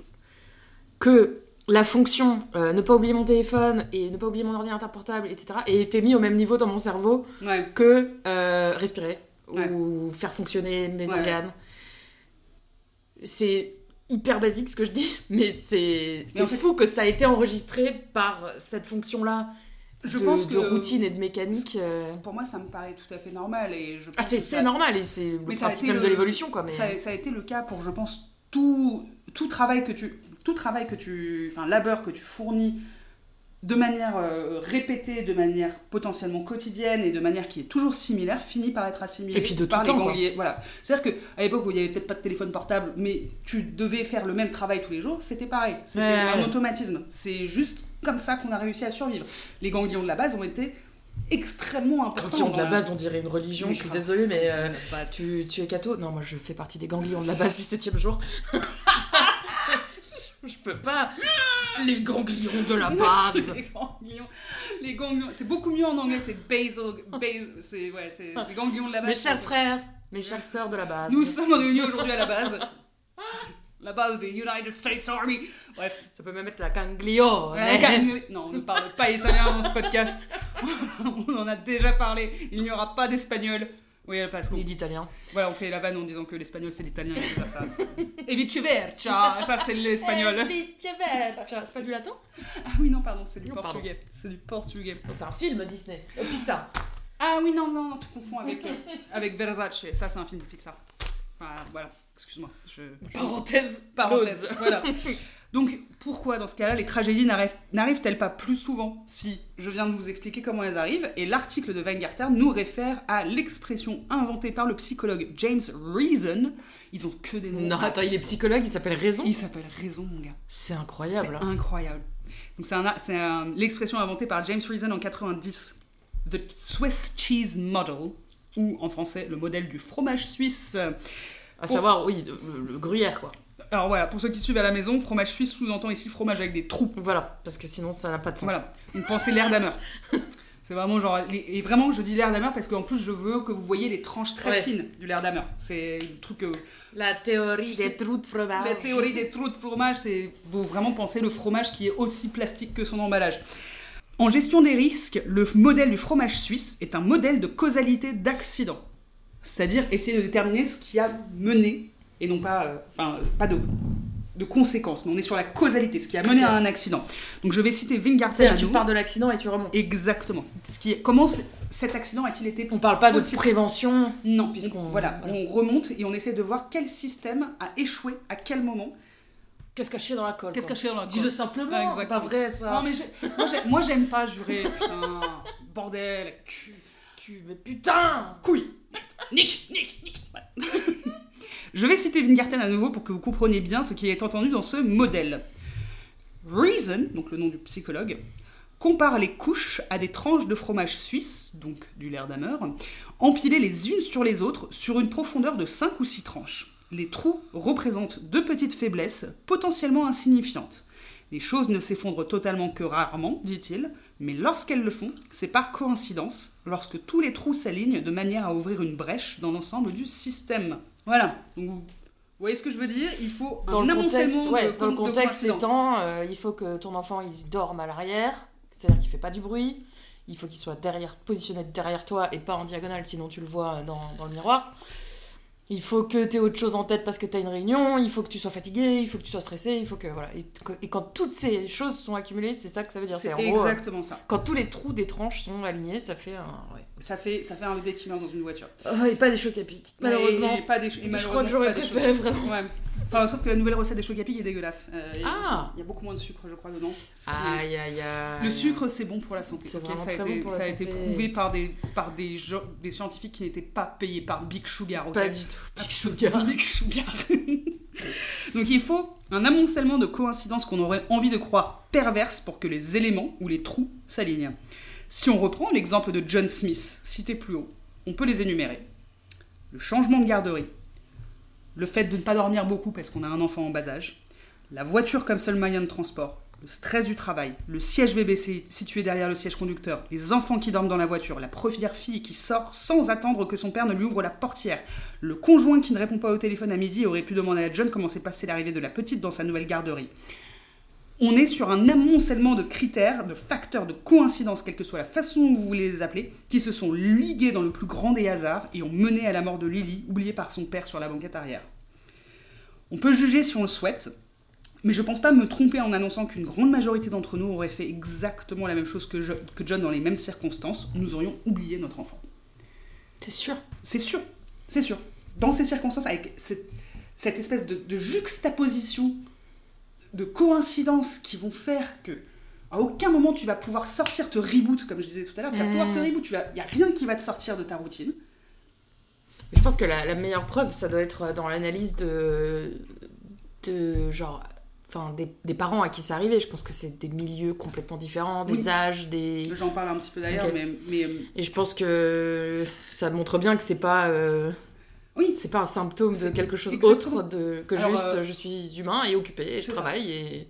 c'est que ça existe, hein, bien évidemment, des parents qui sont négligents, qui ont été prouvés comme étant. Bien sûr, là on parle vraiment des Mais là, cas on parle vraiment pas pas de ces cas-là. Voilà. ouais. Vraiment pas de ces, des, des parents qui ont déjà prouvé par le passé qu'ils avaient été négligents et du coup, bah, potentiellement, ils vont finir par se faire condamner. Parce Évidemment, que, et puis dans ton histoire, tu dis que dans la journée, il voit des choses qui, font, qui lui font penser, qui font penser à ses filles et il pense à ses filles, et... Parce que pour moi, c'est vraiment ça. c'est- J'arrête pas d'utiliser le mot oublier depuis tout à l'heure, mais je suis pas sûre que ce soit le bon mot parce que pour moi, Il a pas oublié qu'il avait des enfants. il a pas oublié Il a oublié qu'il a pas déposé. Exactement, parce qu'il pensait que sa gamine, elle était, elle était dans sa garderie. Tu lui demandes là, euh, tes enfants sont où? Bah ma petite, elle est à telle école et, euh, et encore, je pense qu'à ce moment-là, Ah, tu peux si tu lui demandes, euh, là, là, il il sortirait de il sa s'en rend compte, s'en- C'est pour ça que si son conjoint avait Ouais, répondu, vrai, il en serait sorti aussi.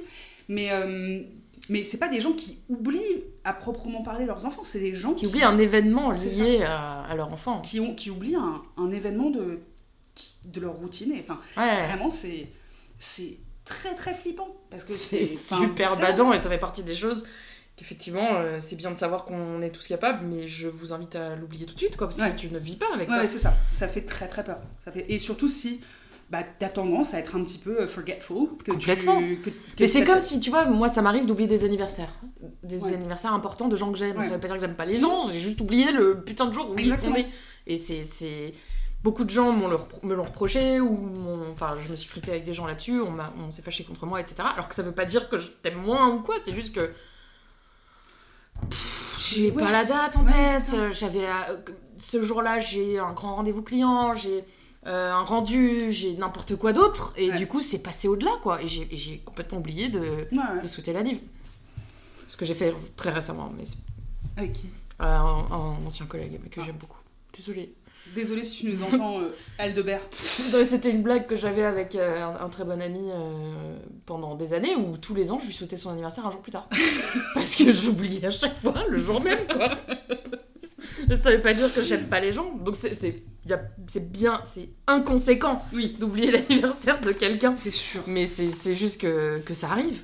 Ça arrive. Je sais pas, tu commandes un truc, euh, imaginons, euh, t'as besoin d'un médicament spécial à la pharmacie et pff, tu vas le chercher trois semaines après parce que t'as pas besoin de ces médicaments sinon à part ça. Enfin, C'est ça.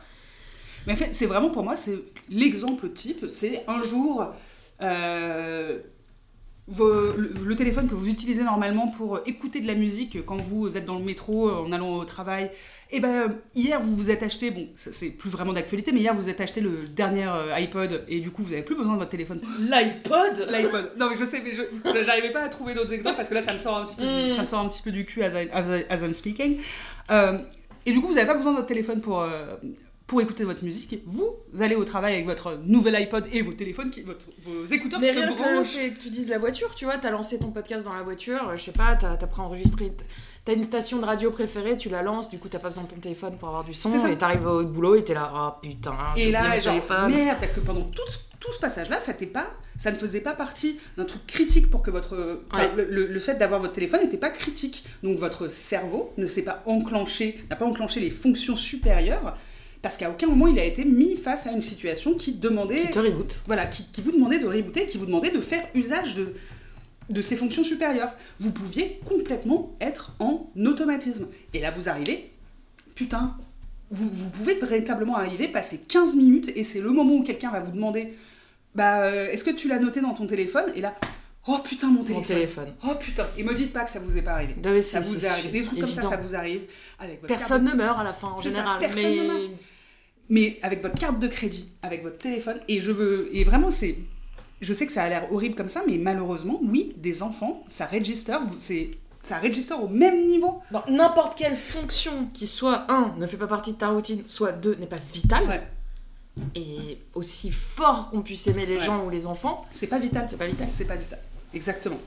Donc euh, voilà, peut-être, C'est pas vital en mode euh, non, c'est pas vital. c'est- scientifiquement vital. Exactement, c'est-à-dire que ce n'est pas, pas un cœur nécessaire qui bat, à- c'est pas de l'oxygène, c'est pas- pas nécessaire à ta survie actuellement que ton enfant soit que tu t'assures que ton enfant est bien. Là, on parle de façon très glaçante, mais parce que mais, c'est de, mais le principe. biologiquement, c'est- ouais, c'est ça, biologiquement, que ton enfant est bien ou pas, Mm. en fin de compte, ce n'est pas register comme étant quelque chose de Ouais. vital. Et ce qui est vrai en fait. Complètement, Enfin, bah, c'est- ce que tu disais, c'est on- il, il a pas, enfin tous ses parents n'ont pas oublié qu'ils Mm. avaient des enfants, ils ont oublié un, un step. un élément Un step. ou C'est juste ça. destination Ouais. ou rien à voir avec l'enfant, mais le premier à en subir les conséquences c'est l'enfant. Tout à fait. Donc, ce que je disais, c'est on connaît tous ce fonctionnement automatique qui peut être aussi soulageant qu'il est dangereux. Pour paraphraser les termes utilisés dans un excellent creepypasta sur le sujet que je mettrai dans les, euh, sources, euh, est-ce que vous pourriez me raconter la texture du trajet que vous avez fait jusqu'à votre lieu de travail mardi dernier et celui avant ça? Est-ce que vous pouvez m'expliquer la façon dont la dernière fois vous avez conduit votre voiture? Exactement ce qui s'est passé et il est fort probable que non parce qu'il s'agit d'un trajet que vous faites 5 fois par semaine. Et c'est comme qu'est-ce que t'as mangé avant-hier C'est ça. La plupart des gens sont incapables de ça. répondre à qu'est-ce que t'as mangé avant-hier. Sauf si vous avez fait la cuisine tout d'un coup, genre euh, comme Bien un sûr, enfin à moins Mais- d'un événement. Oui, c'est ça. À moins d'un événement, vous pouvez pas me. Genre, c'est très difficile de répondre à ça. Et donc, c'est un trajet que vous faites 5 fois par semaine qui ne dévie jamais. Il n'y a aucune raison pour que votre cerveau enclenche les fonctions les plus hautes de votre conscience. Vos ganglions de base assurent la danse. D'ailleurs, c'est souvent dans ces circonstances-là qu'on oublie son portable à la maison ou qu'on oublie de partir avec nos clés.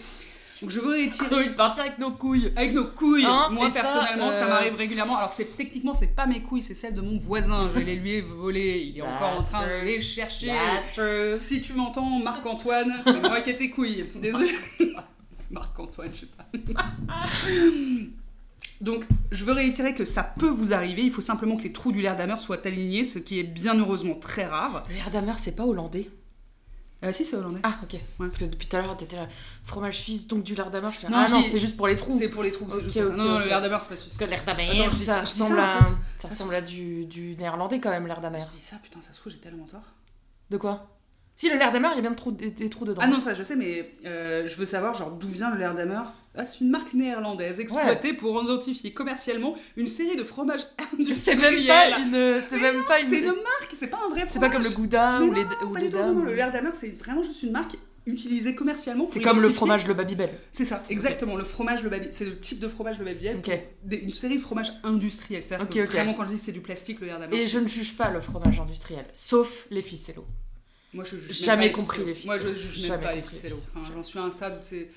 Babybel, j'aime bien. J'ai- J'aime vraiment beaucoup le fromage. On- C'est un podcast d'amateurs de fromage. Mm. Ici, vraiment, on Ici, aime vraiment, tous on les aime le fromages. fromage, mais surtout on ne fait pas le gatekeeping. Voilà. C'est-à-dire que, ouais, j'aime bien le bleu, ouais, j'aime bien, j'aime bien le fromage qui pue, et j'aime bien le fromage qui me met un coup dans mon cul. Mais après, tu vois, tu me balances un petit peu de, de comment ça Du s'appelle kiri du, ou du... cœur de, du cœur de meule, tu vois, je le bouffe, bas les Ouais, du brie président, c'est pas grave, on s'en fout, J'aime- c'est bon quand même. J'aime pas que le fromage qui me fait puer de la gueule. J'aime aussi le fromage qui est- Exactement du plastique. qui me cause des, des caries parce qu'il y a trop de sucre dedans. C'est vrai. Bizarre. Euh, donc, euh, voilà, je voudrais réitérer que ça peut arriver. Il faut juste que les trous du Lerdamer soient alignés, ce qui est très rare. On peut aussi être heureux euh, de ne pas vivre aux États-Unis. Donc, euh, c'est ce dont je parlais euh, au départ, quand je disais bizarrement ça n'arrive qu'aux États-Unis. Bah, on vit dans un pays où les transports en commun sont démocratisés, où la voiture règne moins en maître, où les trajets sont habituellement courts. Les États-Unis, c'est pas vraiment le cas. Les Ah, États-Unis, en dehors de peut-être, allez, trois villes. genre Déjà, quand t'as les moyens de vivre dans la ville, Oui, c'est que t'es déjà, t'as les moyens d'avoir une babysit, Ouais, quelqu'un qui s'occupe de tes enfants. Exactement. C'est pas toi qui le fais. euh. Mais surtout même dans leur ville, enfin rappelle que euh, Los Angeles, il n'y a pas de transport Ouais, en commun. Enfin, ouais, c'est genre- et ouais. si t'as vu la taille de fucking Los Angeles, j'y ai c'est- passé, j'ai vécu là-bas Oui, pendant 8 jours. Pendant 8 jours. J'ai vraiment vécu dans la voiture. Ouais. Vraiment dans la voiture. Ils ont des autoroutes à 8 voies, ça n'a pas de sens. Non mais si t'en rajoutes sont une, si t'en rajoutes une voix, je te jure qu'on n'aura plus de problème de c'est congestion. sûr. C'est sûr. c'est Et, et sûr. qu'est-ce qui va leur prouver que ça marche pas quand il sera, sera à 12 Mais 12 parce que t'en 12? mets une autre, t'en mets une mais autre. ce qui m'avait vraiment bluffé avec ce genre de ville, c'était que c'est des villes faites. J'avais l'impression d'être dans SimCity. C'est pas fait pour des personnes humaines, Non. c'est fait pour des voitures. C'est fait pour des voitures. Il n'y a pas de parc. Il y, a des... il y avait des quartiers entiers où il n'y avait pas de trottoir. Genre, tu, tu es en train de te, te, te, te promener, etc. Puis d'un coup, t'as plus de trottoir parce que la ville, elle est faite euh, pour euh, juste. euh, quand toi, t'es en voiture, t'as l'impression d'être dans un jeu vu euh, 3D isométrique, un peu de haut, de travers, comme ça. Et t'as tes voitures qui, qui se baladent et tout. Donc, ouais, quand tu dois faire. euh, 45 minutes de bagnole pour déposer ta première gamine, puis euh, 30 minutes de caisse pour déposer l'autre, ouais, tu craques, ouais. Bah ouais, exactement. Et Il faut juste se dire que ça, c'est. Alors, bon, Los Angeles, c'est un cas d'école. hein. Franchement, si vous avez. Si vous êtes jamais allé, euh, si ça vous intéresse pas, juste peut-être regarder euh, sur internet à quoi ça ressemble. Cette ville fait la taille de Londres. Alors, déjà, j'étais un peu étonnée parce que je pensais que Londres était plus petit, mais non, Londres est énorme. C'est gigantesque. Mais pour avoir vécu à Londres pendant. Alors, pour le coup, moi, j'y ai vécu pendant deux ans et demi, je crois. Trois ans? Deux ans? Deux ans et demi? Deux ans et demi. J'y ai vécu pendant deux ans et demi. Bah ouais, Londres, c'est énorme. Mais vraiment, on se rend pas compte Non, quand on mais vit à Paris. Los Angeles, j'ai dû faire un trajet d'un point A à un point B. Sur le papier, sur Google Maps, 1h30, 8 heures. C'est 8 heures. En 8 heures en France, je suis en Espagne. Ouais, c'est ça, c'est vraiment ça. C'est- c'est C'est vraiment, ça ne peut pas être pareil. Ouais. C'est- Et j'ai passé 8 heures dans la caisse pour faire à vol d'oiseau 100 km. Ouais, Même pas 100 km, même pas. c'est un cauchemar. 8 C'est heures un cauchemar. Et donc voilà, pour ça pour dire que euh, Tu vis dans ta voiture. Ils ont, ils ont peut-être allé euh, Chicago, le- euh, New York, Seattle a l'air assez ouf Ouais, avec les ferries et tout. Seattle peut-être, euh, bien évidemment New York. New York, très voilà. très très fort, même si le métro est abominable.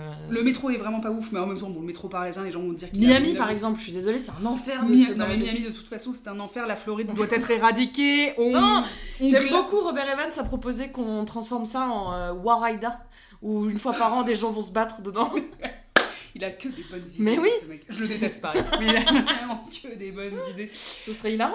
Ouais, des Hunger Games pour des gens. euh, de Pour les retraités, droite, pour les euh, retraités ouais, d'extrême droite de vraiment, tu Floride. mets tout le monde. Et, et Tu draftes des gens pas contents. C'est ça, et tu mets Ron DeSantis. euh, en fait, tu dois te battre. Ton boss de fin, c'est Ron DeSantis, mais c'est super facile du coup parce qu'il est vraiment super faible. Enfin, c'est trop vraiment, drôle. c'est très, très drôle. Ce serait, ce Ouais. serait excellent. Ce serait excellent. on, on- on stratifie, on stratifie la Floride. Moi, c'est tout ce que j'ai à proposer. Enfin, deux, trois tactical nukes à des endroits, euh, voilà, et puis boum, après tu découpes comme Bugs Bunny. Tu découpes et tu l'envoies et tu c'est un nouveau garbage patch dans l'océan. Enfin bref, Euh, voilà, c'était la minute, j'aime pas la Floride. Euh, mais voilà, tout ça pour dire que les États-Unis sont, sont- enfin, et- les- la société américaine s'appuie sur la voiture à un degré dont nous n'avons nous pas conscience. Enfin vraiment, c'est complètement Oui, parce qu'on pourrait dire la même chose de la Chine, par exemple, où ils sont aussi très nombreux, où il y a aussi des grosses distances, mais je pense pas qu'ils aient. Alors la Chine aussi, déjà, je pense qu'il n'y a peut-être pas d'outils qui te permettent de rapporter ce... Ou alors qui ne sont pas ouverts à des gens tels que nous. voilà, hein. Je veux dire, pas chinois. Voilà. Des Pas- non, pas du gouvernement chinois. Voilà, pas, même pas, même pas euh, ouais, du, du gouvernement chinois, et puis peut-être que c'est juste euh, foutu sous la porte, parce qu'en plus, oui, ça reste des épiphénomènes, c'est pas très Ouais, grave. donc, Mais après, je pense aussi que, enfin, tu vois, par exemple, la, la Russie, ça m'étonnerait pas que ce soit pas le cas là-bas, parce que rarement les gens ont besoin de traverser la Russie en voiture. Enfin, Ouais, surtout la Russie, il y a moins de problèmes de chaleur déjà, pour commencer. Oui, mais je pense que le problème est, euh, tu retrouves un glaçon mort à la fin. Tu hein. retrouves un glaçon mort, c'est sûr, c'est sûr. Mais c'est pareil, je pense que la Russie, c'est juste que c'est pas forcément rapporté, ça doit, ça doit arriver ce genre de choses. Et il y a des, il, doit y avoir des moments où tu prends ta Lada pour aller faire euh, 204 km, aller voir cousin Vania. Ah putain, je lâche que des trucs de. T'as de- Lada pour voir ta cousin, ton cousin Vania. je lâche, je lâche que, de- que des putains de stéréotypes, je suis trop désolée. Après, enfin, en vrai, si, il y a grave des Lada en Russie, et en vrai, si, t'as grave un cousin qui s'appelle Vania. non, mais c'est sûr. Et, euh, et je parle pas que de- du fait que j'ai lu beaucoup trop de pièces de Tchekhov dans, ma jeunesse, ok? Je sais que tu peux grave t'appeler Vania et je sais même l'écrire en cyrillique. C'est l'équivalent de. C'est l'étendue de mon russe. Je sais lire le cyrillique. Merci beaucoup. Applaudissez-moi parce que putain, ça m'a déjà pris deux mois. Merci. Tout Bref. ça pour aller poster sur des forums. euh, Pour aller, pour aller pouvoir lire des documents déclassifiés du gouvernement Évidemment. russe euh, quand je suis la guerre en Ukraine. quoi d'autre Je j'aime bien suivre la guerre en Ukraine, chacun ses problèmes. Donc, putain, où est-ce que j'en étais? Euh, Donc- le les trous. Non, Ok. pourquoi ça arrive qu'aux États-Unis Ah oui, tout à fait. Ce qu'on vient les, les longues routes et les longs trajets Voilà. et les voitures. Parce que pareil, en France, même dans les, dans les bleds où t'as pas de... Pardon, je ne veux pas dire les bleds, je veux dire les patelins Je veux manquer encore plus de respect. Euh, dans les bleds où tu n'as pas accès au transport en commun, les trajets sont beaucoup moins longs et t'as beaucoup moins de chances en fait que ça t'arrive. En vrai, euh, même en disant ça, ça, ça pourrait. Ça pourrait. Enfin, moi, je vois, euh, mes parents, ils devaient faire 15 minutes de caisse. C'était tellement tous les jours la même chose. Ouais. Mais ça aurait pu tout à fait. hein. Pourquoi pas, quoi Mais C'est vrai. vrai que c'est 15 minutes. Ou alors, en tout cas, c'est dans des villes qui sont... Encore une fois, je reviens, euh, exemple Los Angeles, c'est moins le cas à, à- à New York, mais exemple de Los Angeles ou Miami, les rues sont gigantesques.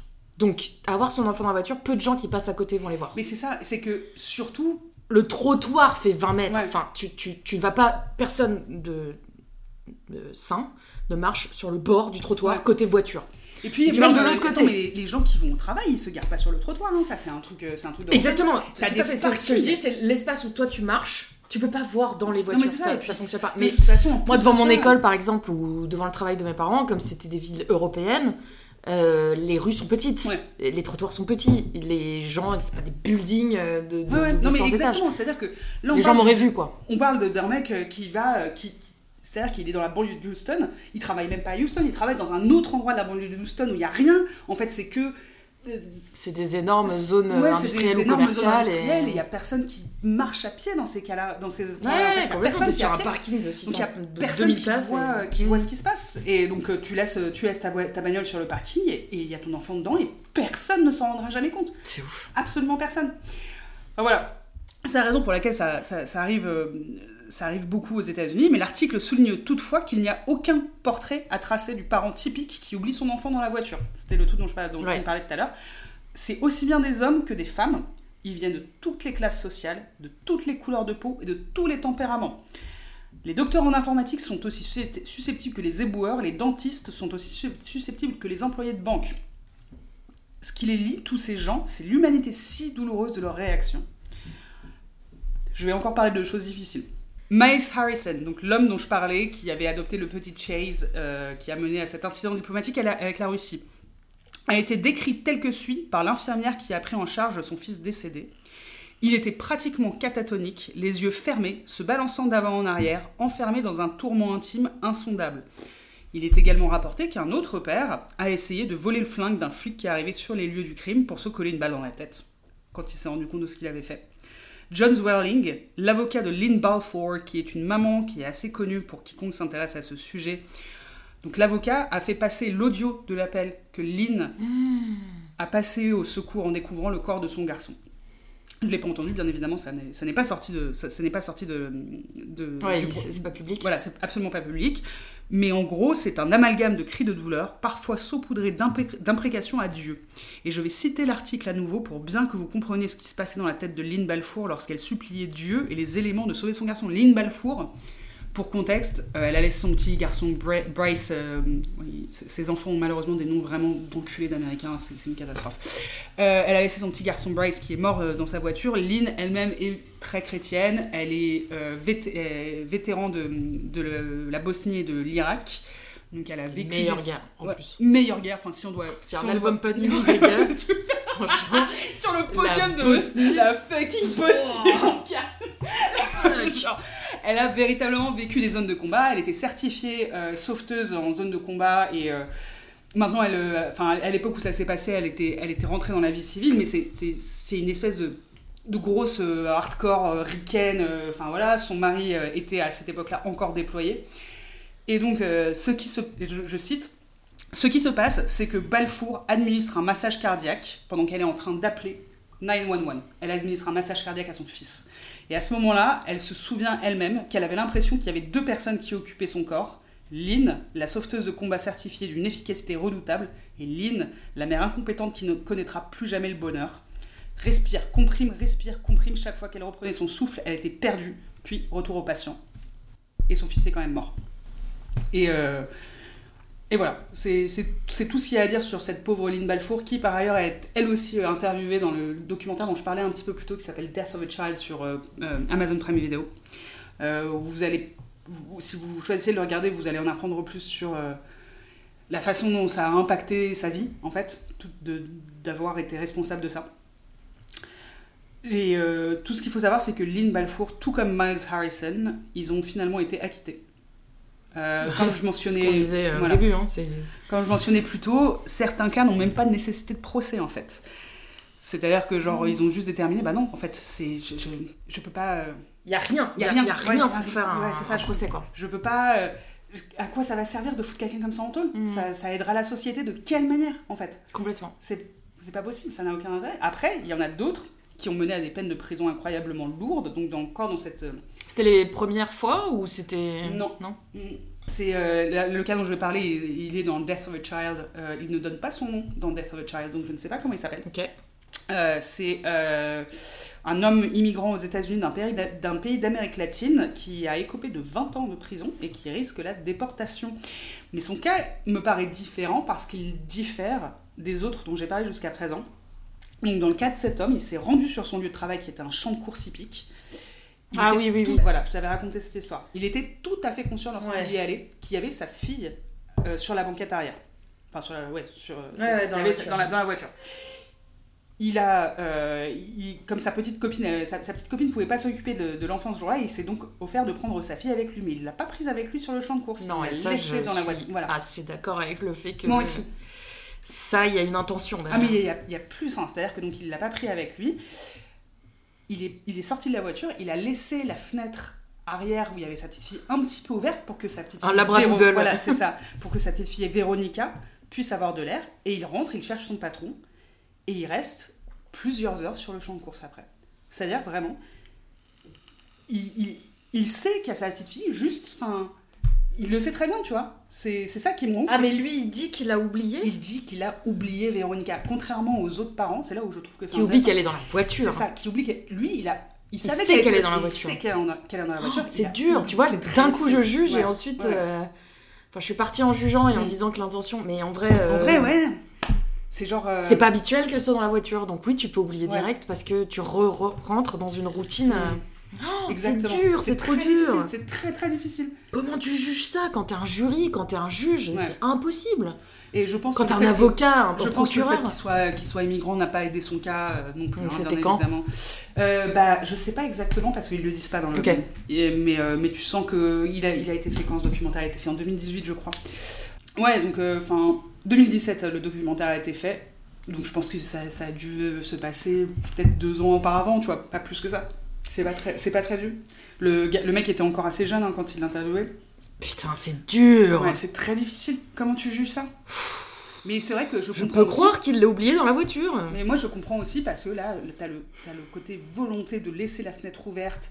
Ouais, c'est vrai, c'est vrai, C'est- c'est autre chose que de vraiment. Là, c'est un. Au moins là, il y a débat quoi. Alors en fait, que le reste, il voilà, n'y a pas ça. débat. Il y a un vrai débat parce que pour moi, c'est genre. Il n'y a aucune là, c'est un- intention dans les autres cas. Non, mais là, tu sais que je pense qu'il n'y avait aucune intention non plus. Mais c'est un oubli qui, est, pour le coup, est un oubli qui est moins lié à, à- à ta structure de ton cerveau et plus à vraiment t'en avais rien à branler. Quoi. Eh, alors pour moi, qui devrait plus être lié à est-ce que ce mec va bien quoi? Enfin, je veux dire, est-ce qu'il a pas un early euh, Alzheimer non, ou est-ce que pas, tu vois, enfin, franchement, il l'interview, il est complet. Ok. C'est un mec complètement. euh, Parce que tu pourrais te poser la question. Ouais. euh, c'est possible. Ah, de- mais- mais pas du tout. Et c'est pour ça que je pense que, oui, il a, il a écopé vraiment sévèrement, mais je me dis. C'est un peu sévère, euh, 20 ans. 20 ans, c'est sévère, mais 20 c'est juste genre, je me dis, euh, ouais, mais là, euh, putain, mon gars, tu savais qu'elle était là quand même. Ouais.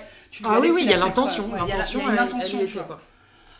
Et, et c'est, pour le coup, c'est de la vraie négligence. En fait, c'est ça. Bah, c'est ça. c'est- les autres, c'est pas de la négligence. Ouais, dans la Lui, définition vraie- pure voilà, du mot négligence, c'est- la vraie négligence. J'ai pas voulu intentionnellement faire mal, mais je savais que le comportement que j'avais là, enfin en tout cas je En fait, le comportement que j'ai eu était tellement dissolu et n'avait Reckless et et- enfin ouais et je me dis bah là ouais je comprends là c'est vraiment la négligence. Les autres c'était pas la négligence parce que pour eux ils étaient persuadés que leur enfant était pas là. Qu'il était pas dans la voiture qu'il était genre Ouais, là où il devait être tu vois. Ouais, complètement. donc euh, donc euh, donc, Donc, en tout cas, c'est justifié qu'il soit condamné, ça c'est sûr certain. donc- et de même tous les cas euh, d'hyperthermie parce que c'est ça c'est de l'hyperthermie infantile en voiture ne sont pas comme ceux dont il est question ici. Euh, il y a des donc euh, il y a des, des cas où il y a des antécédents de négligence ou des preuves de toxicomanie par exemple tu vois et donc effectivement dans ces cas-là bah ouais, euh, ouais tu, tu vas pas tu vas pas condamner de la même façon. Mais euh, dans voilà il y, a- il y a aussi donc des cas où le parent a sciemment laissé l'enfant dans la voiture malgré le danger évident c'est ce dont je te parlais tout à l'heure. Dans Ouais. un cas particulièrement flagrant une mère a utilisé sa voiture verrouillée comme substitut peu coûteux à une garderie bah ouais là là Ouais, désolé, là, là, là, c'est- un meurtre tu vois Je peux avoir beaucoup de compassion Ouais, ça, pour la dame et ses problèmes Ouais, et l'argent et le. Enfin, on le sait, euh, déjà travailler, euh, c'est pas simple. oui c'est ça Travailler aux États-Unis, ça l'est encore simple. moins. Travailler aux États-unis en étant que mère avec Voilà, un enfant en bas âge, on part sur un- une difficulté Il take ce village et quand t'en as pas, putain, euh, tu fais quoi quoi? Mais bon, là. Mais c'est des problèmes qui pourraient être réglés si.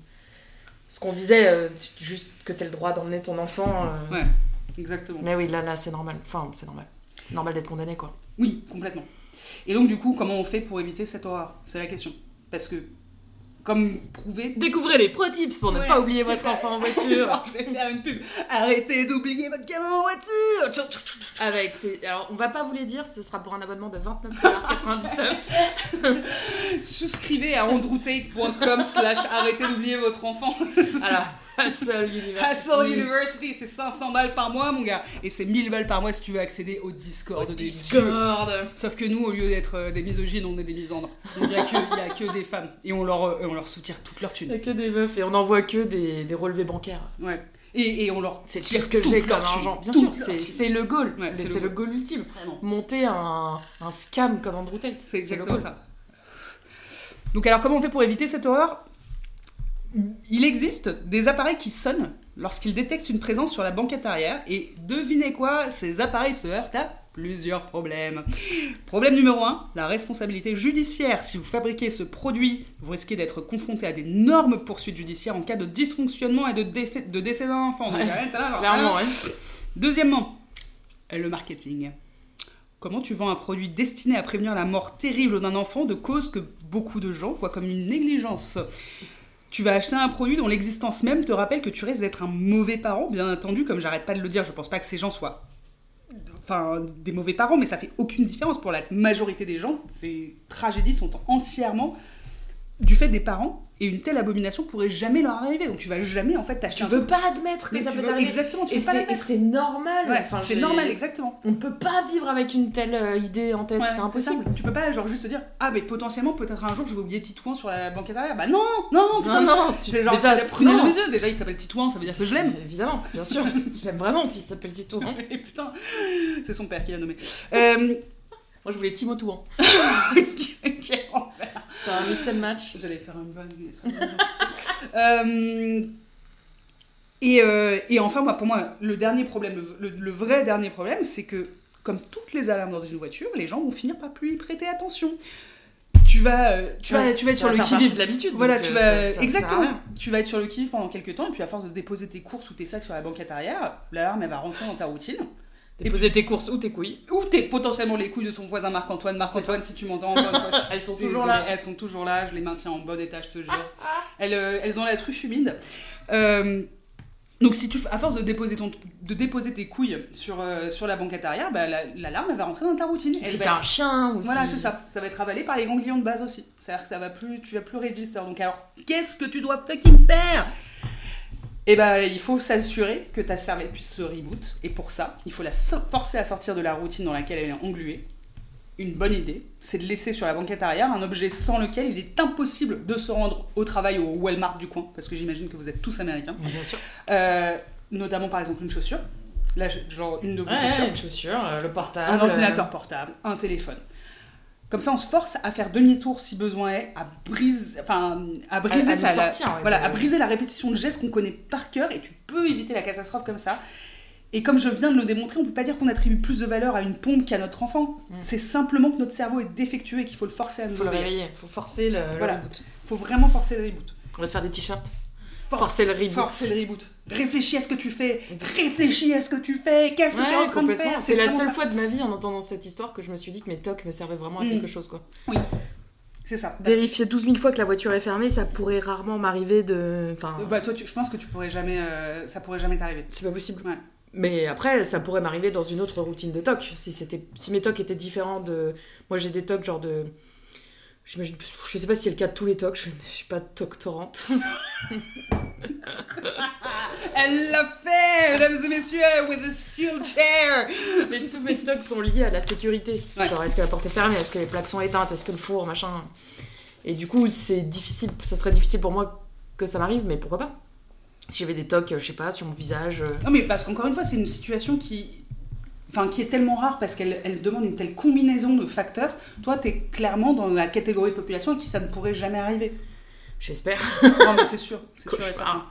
Parce que en vrai, euh, c'est c'est- les, les circonstances qui mènent à ça sont très communes, mais les, les coïncidences qui sont nécessaires pour que tu arrives à ce résultat-là sont extrêmement rares. C'est aussi pour ça que tu peux par, par exemple, je sais pas, genre tu vas dans le même magasin euh, toutes les semaines, tu vas au Grand Leclerc de, Ouais. de Bayeux, imaginons Bayeux, genre je sais pas dans le Calvados. Je dis ça, je connais pas, mais euh, j'imagine qu'il y a un Bayeux dans le. Calvados. Imaginons qu'il y a un Bayeux dans le Calvados, tu vas toutes les semaines et tu vas tout le temps avec ton gamin. Et tu te rends pas compte, un jour tu sors et puis ton gamin il est pas là. Enfin, tu t'en rends même pas compte. Juste t'es tellement focus Ouais, ouais, complètement. tellement focus sur ton truc et puis bah euh, le gamin, il va voir les gens, les gens de la caisse pour demander où est sa maman, et toi, t'es, entre-temps, t'es rentré à la maison et tu t'es rendu compte de rien, et c'est en rentrant à la maison, ton mari te dit Il est où Titouan Il est où Titouan Et genre, oh putain Et tu fais, oh putain, tu t'en es rendu compte. C'est vraiment ok. Et là, c'est pas grave parce que le gamin, bah, il était avec des gens, il était avec des adultes, c'est, c'est pas la fin du monde, mais, mais c'est exactement le même chemin. le- le- les, les mêmes, les mêmes choses qui vont faire que tu vas oublier Titouan au Leclerc et que en fait bah non tu vas l'oublier dans ta caisse tu vois et euh, je sais que par exemple mon père un jour il a oublié d'aller chercher mon frère euh, d'aller chercher ouais. mon frère à l'école ouais, ouais. Et ça a, ça a pas été grave du tout. C'est juste que, genre, du coup, l'école a appelé la maison en disant eh, Putain, il y a qu'est-ce qui vient chercher euh, Titouan et, euh, et vraiment, mon père fait genre Oh shit J'ai complètement oublié Bah ouais, ouais. mon fils à l'école. C'est pas grave. Mais c'est Ouais, exactement la c'est même c'est chose. inconséquent. Ouais, c'est pas des- inconséquent. il y a- Personne ne meurt après avoir euh, passé trop de temps à l'école. Oui. Et si aux États-Unis, il y a des Aux gens qui meurent ouais, alors si j'avais dit. en restant à l'école. Justement, les États-Unis et l'école qui est un des endroits les plus dangereux dans lesquels tu puisses être. Mais, euh, mais voilà, en fait, c'est c'est juste pour montrer à quel point on est tous très très vulnérables. Et il faut s'accorder euh, peut-être plus de. Enfin, il faut essayer de comprendre un petit peu mieux la façon dont on fonctionne au lieu de, de, de juger, de, de condamner immédiatement quand on entend parler de choses aussi atroces que ça, parce que c'est atroce, hein, je suis la première à le dire, c'est absolument atroce. Et après, on comprend, enfin, je comprends aussi le mécanisme de défense qui est de dire, euh, enfin, le fait de juger très vite comme ça, c'est que ça doit faire appel à des Mais fonctions euh, chez nous où tu dis, oh non, non, non, non, ça c'est des monstres. Oui, bien sûr, c'est des ça monstres. ne pourrait Ça- jamais, ça pas moi. jamais, jamais, jamais, jamais, jamais, jamais, jamais, jamais, jamais. Impossible, Et c'est ce que je disais tout à l'heure, c'est, c'est- t'as besoin de trouver des coupables et de trouver des, des victimes complètement. immédiatement. C'est genre, il faut, et, c'est pour moi une façon de penser qui est très judéo-chrétienne. hein, c'est euh, vraiment, il y a un grand, une grande ordonnance du monde. Il n'y a absolument rien qui est laissé au hasard. Le monde est soit juste, soit injuste. Il s'avère qu'on est dans un monde juste, dans un monde juste. T'as pas des petits bébés qui meurent dans des voitures parce que les parents les- leurs parents les ont. C'est pas possible. Ça, veut dire que c'est des mauvais parents, c'est des mauvaises personnes. Et moi, je suis pas une mauvaise personne. Je le sais. Je Ouais. suis absolument pas une mauvaise personne. C'est. Déprimant, mais c'est super euh, déprimant. c'est le- Ouais, ouais, ouais. C'est le principe de. Mais putain, le- c'est le podcast le plus déprimant. le podcast qui va vous faire déprimer. voilà, voilà, voilà. le voilà. podcast qui déprime, le podcast qui est pas drôle et qui. Enfin, si, allez. Allez, ça va. C'est bon, j'ai fait des vannes sur les couilles de Marc-Antoine. Bien euh, sûr, on peut, on peut. non, il faut. C'est un mécanisme de survie C'est un de faire des vannes un sur de des défense, sujets aussi, euh, aussi horribles et aussi difficiles, quoi. Exactement. Donc, euh, donc voilà, c'était notre première, euh, notre Premier première édition. épisode, tout à fait. Ouais. Et euh, le deuxième épisode sera vachement moins. euh, Déprimant, ah, déprimant, il sera déprimant. Ouais. Il sera agaçant et déprimant, mais c'est pas aussi triste. Ok, c'est cool. Et du coup, cet épisode sera sur les gens qui pensent que la Terre est plate et pourquoi ils, ils sont-ils parmi nous? Et oui, ils sont parmi nous et, et- et pe- peut-être malheureusement vous en connaissez, vu les chiffres que j'ai pu trouver, euh, je pense qu'on en connaît tous, en tout cas, qui sont Quel prêts à remettre en question. euh, Quel enfer. qui sont prêts à remettre en question euh, tout ça. Et euh, pour un petit spoil, je crois que je vous confirme, je confirmerai ça la semaine prochaine, mais je crois que le chiffre des jeunes de 18-24 ans qui font confiance, qui remettent, enfin, comment dire, qui sont pas forcément persuadés que la science a toujours raison, est alarmement Ouais. grand Ouais. beaucoup de jeunes, moi qui pensais aller dans ce sujet en découvrant que c'était surtout des boomers, des boomers, ouais. ils sont tous très jeunes. Ils ont tous entre 15 et 30 ans. Et voilà, ça va être moins triste, Il mais, il faut qu'on stratifie. la mais France. très déprimant. Stratifie-moi tout ça. Je veux dire, il faut qu'il ne reste plus que moi de vivante. Tout à fait. Et. Des euh, lapins, et des, et des chats, et des chiens, Et, et des chevaux, et Henri Cavill, Non, parce qu'en et Robert Evans. Ouais, j'allais dire parce qu'Henri Cavill, en fait, je l'aime pas trop. Et dans Sophie. Le fait qu'il soit, Et c'est tout. qu'il soit très, qu'il soit très beau. Oui, mais Robert Evans, on le met dans une cage. Mais il adorerait ça. donc. On le baillonne et on le met dans une cage. Tu parles d'Henri Cavill, j'imagine. Euh, pardon, oui, parce que Robert Evans, je pense pas que tu. Non, le non, mettrais non, dans une cage. non, non, Henri Cavill. Juste on le regarde. Non, oui, exactement. Et puis Robert Evans, tu le fous à poil dans la nature, de toute façon. euh, C'est lui qui survit. Il nous enterrera tous. Exactement. Et bah écoute, peut-être qu'on va être meilleur sur la conclusion que sur l'intro. C'est vrai que cette intro a été difficile.